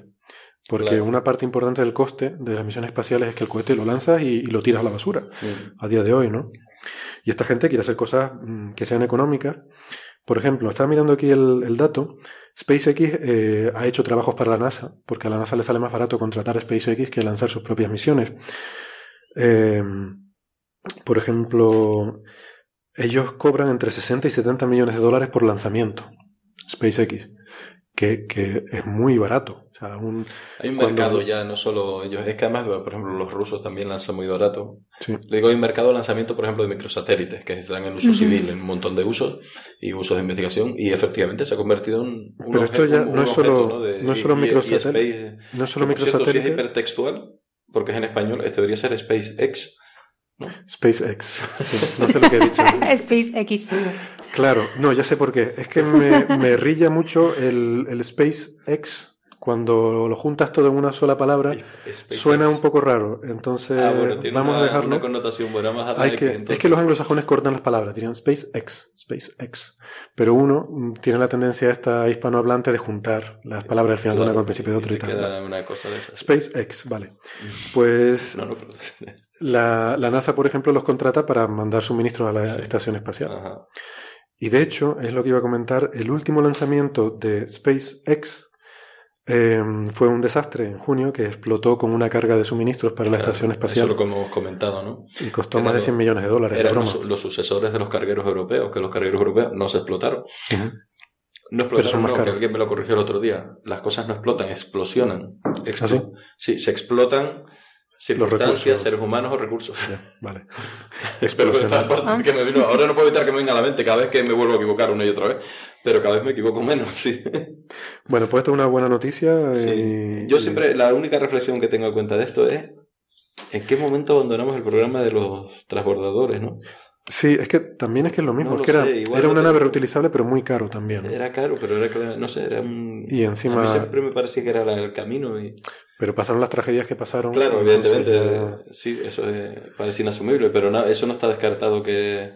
La cuestión es que yo lo estoy pensando... Eso necesariamente más seguro. Yo lo estoy pensando, es si esta gente mm, de SpaceX X, es capaz de lanzar estos cohetes por 60, 70 millones de dólares, y eso incluye su beneficio, una vez que el cohete sea reutilizable, esto por 10 millones de dólares estarán lanzando cohetes. De hecho, uno de los negocios que se plantean es el del turismo espacial. Sí, sí. Suben, te dan una órbita, ves la Tierra arriba que tiene que ser algo muy guapo. Pero no solo turismo, o sea, es que esta gente tiene capacidad para un programa espacial. Quiero decir, esta gente va a la estación espacial y puede, y puede poner satélites de verdad y pueden hacer. O sea, yo veo. Ojo que el precio en las misiones espaciales es exponencial.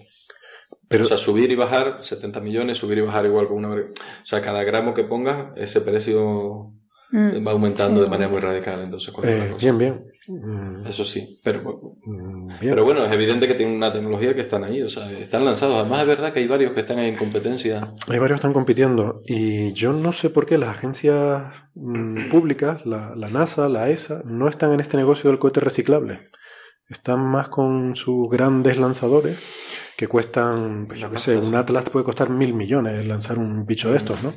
Entonces, cada vez que vamos a poner un satélite en órbita, pues hay un coste significativo de la misión que es simplemente el lanzador. Claro, se ponen cosas muy gordas, pero sí es cierto que no lo sé. Y muchos muchos de los satélites científicos, con una cosa de estas, un Falcon 9, los podrías lanzar tranquilamente. De hecho, me consta que se están usando, se están usando los programas de lanzamiento baratos para para enviar microsatélites. Algunos son del tamaño poco más de una caja de zapatos y, se ponen. Y es una misión, a ti te garantizan un año, pones por ejemplo una cámara con una cámara infrarroja y la pones en órbita. Sí, pero muchas de nuestras misiones, o sea, nosotros por ejemplo estamos involucrados en SolarC o en algunas de estas misiones, o sea, tienes apoyo de la agencia espacial porque ellos van a poner por ejemplo el lanzador. Te van a decir, yo te pero claro, eso también te encarece la misión. Entonces es un poco una cosa de, te doy la subvención, pero me tienes que comprar a mí el tal, con lo cual... Hay... Pues tú crees que estas cosas, Solar C o algo parecido, se puede lanzar con este tipo de cohete? Pues yo diría que sí. Hombre, Solar C es bastante grande. Solar C requiere un lanzador grande, pero no sé, tendría que mirarlo. Pero si no es Solar C en particular, seguro que hay muchos satélites científicos que podrían ir en un Falcon 9 de estos. O sea, insisto, mandan suministros a la estación espacial. O sea, se lleva una carga grande. Y los satélites no suelen ser pesados, suelen ser grandes de volumen. De todas maneras, el suministro no era con cohete reutilizable. No, no, no, no, por supuesto. Pero, eh, por ejemplo, las misiones estas de la Agencia Espacial Europea, los cargueros espaciales, el Julio Verne y todos estos eran unas misiones realmente baratas. De hecho, era un container que se ponía con suministros, se iban consumiendo y llenando de basura y se estrellaban en la atmósfera. O sea, tampoco tenían especial intención en... O sea, desde luego el precio del desarrollo de hacerlo reutilizable no compensaba, porque casi era un container con cuatro motores y tal. Sí, no, para esto no. El, realmente el precio del desarrollo es para hacerlo a largo plazo, para, para, para, hacerlo siempre, no, no para una cosa puntual. Bueno. Vale, y ya la otra noticia para terminar, esta, que no, nos gusta porque nos gustan estas cosas, es que el, autor del libro de The Martian, eh, Andy Weir, pues está trabajando en una nueva novela. Ha estado diciendo estos días que está haciendo una novela nueva, y esto nos pone contentos, eh, y que va sobre la Luna, sobre una, una ciudad en la Luna, y, tiene una protagonista, es lo único que sabemos. Hay una ciudad en la Luna y hay una protagonista femenina. Entonces, esto nos gusta porque además la ciencia ficción es un género donde las protagonistas femeninas siempre han tenido un papel destacado. Además hay casos absolutamente rompedores, como yo muy fan de la teniente Ripley en Alien, Estoy, a día de hoy sigo enamorado profundamente de Sigourney Weaver. Aprovecho porque mi mujer ya hace tiempo que ha dejado de escuchar el podcast, y lo puedo decir. Pero, pero bueno, quien dice eso, hay muchos personajes femeninos ¿no? en la historia del cine y, en ese sentido la ciencia ficción eh, ha sido pionera en ese sentido. Y, y, puede estar bien esto, ¿no? De, una, una, ciudad en la luna y tal. Lo que pasa es que, y aquí viene la parte que no me gusta, eh, este, este hombre, Andy, había dicho que estaba trabajando en una novela sobre otra cosa totalmente diferente, eh, sobre una invasión alienígena o no sé qué, y que no era muy científica, que era un poco... Divertimento de. Sí. Que estaba un poco harto de... Ah, esa noticia de expresión de la editora, yo creo, del editor. No, no, lo ha dicho...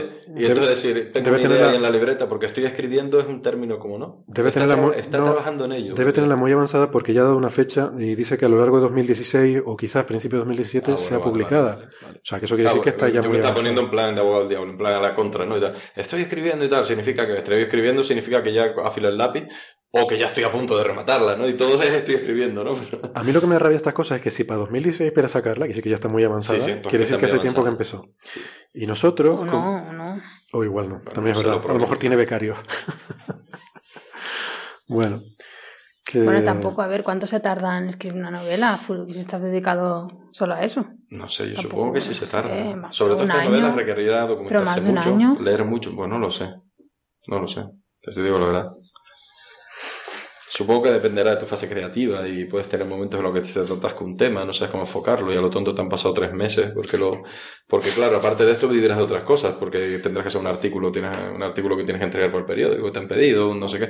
Entonces debe ser un oficio en el que andas siempre con tu Sí, pero yo que- ¿no? Y este te- Sí. y la novela la tengo parada porque no, hasta que un día de repente te iluminas en unas vacaciones y eh, avanzas en tres meses, un mon- 300 páginas y luego Sí, pero yo creo que esta, este tipo de personas tendrán la editorial aquí en el encima. cogote. Sí, Sí, seguro. Se- seguro, supongo. sí. No sé. Bueno, pues nada, esperamos ansiosos a ver esa novela, porque además esta sí que has dicho que va a ser como la del marciano, muy científicamente, eh, ¿cómo se dice? Pensadita, sí. Sí, muy, muy realista en ese sentido, ¿no? Así que bueno, pues interesante, a ver qué pasa. Pues nada, lo vamos a dejar aquí, que llevamos mucho, mucho rato hablando. Yo no sé si queda algo pendiente, alguna última cosa que quieran decir, ¿no? Pues, pues nada, eh, eh, quiero comentarles para terminar que, porque me olvidé antes cuando les hablé del programa de la semana que viene, el especial este de, fin de año, que ahí también les vamos a anunciar eh, algunas novedades que vamos a presentar en el programa, eh, pequeñas cositas, eh, cuatro boberías, pero ya se las anunciaremos en el próximo programa, así que no se lo pierdan, ¿vale? Nada, pásenlo bien, coman mucho, compren muchas cosas, que al parecer es de lo que se trata en estas fiestas, y sobre todo que disfruten en salud y en buena compañía, ¿vale? Nos vemos la semana que viene. Adiós.